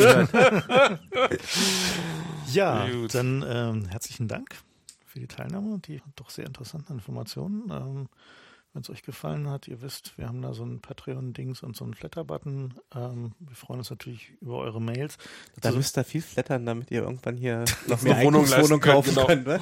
ja, Dann investieren wir ja auch mal in den Immobilienmarkt. Genau, da können wir uns dann vielleicht mal einen Aschenbecher leisten, da auf dem freien Wohnungsmarkt.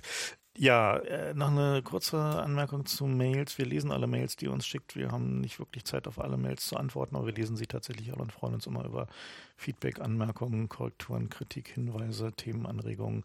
Also bitte, wenn wir nicht antworten, euch nicht demotivieren lassen. Wir lesen es tatsächlich alles. Dann ähm, vielen Dank, André, fürs Vorbeikommen. Na, vielen Dank für viele Fragen. Dann, äh, und vielen Dank fürs Zuhören und äh, bis zum nächsten Mal.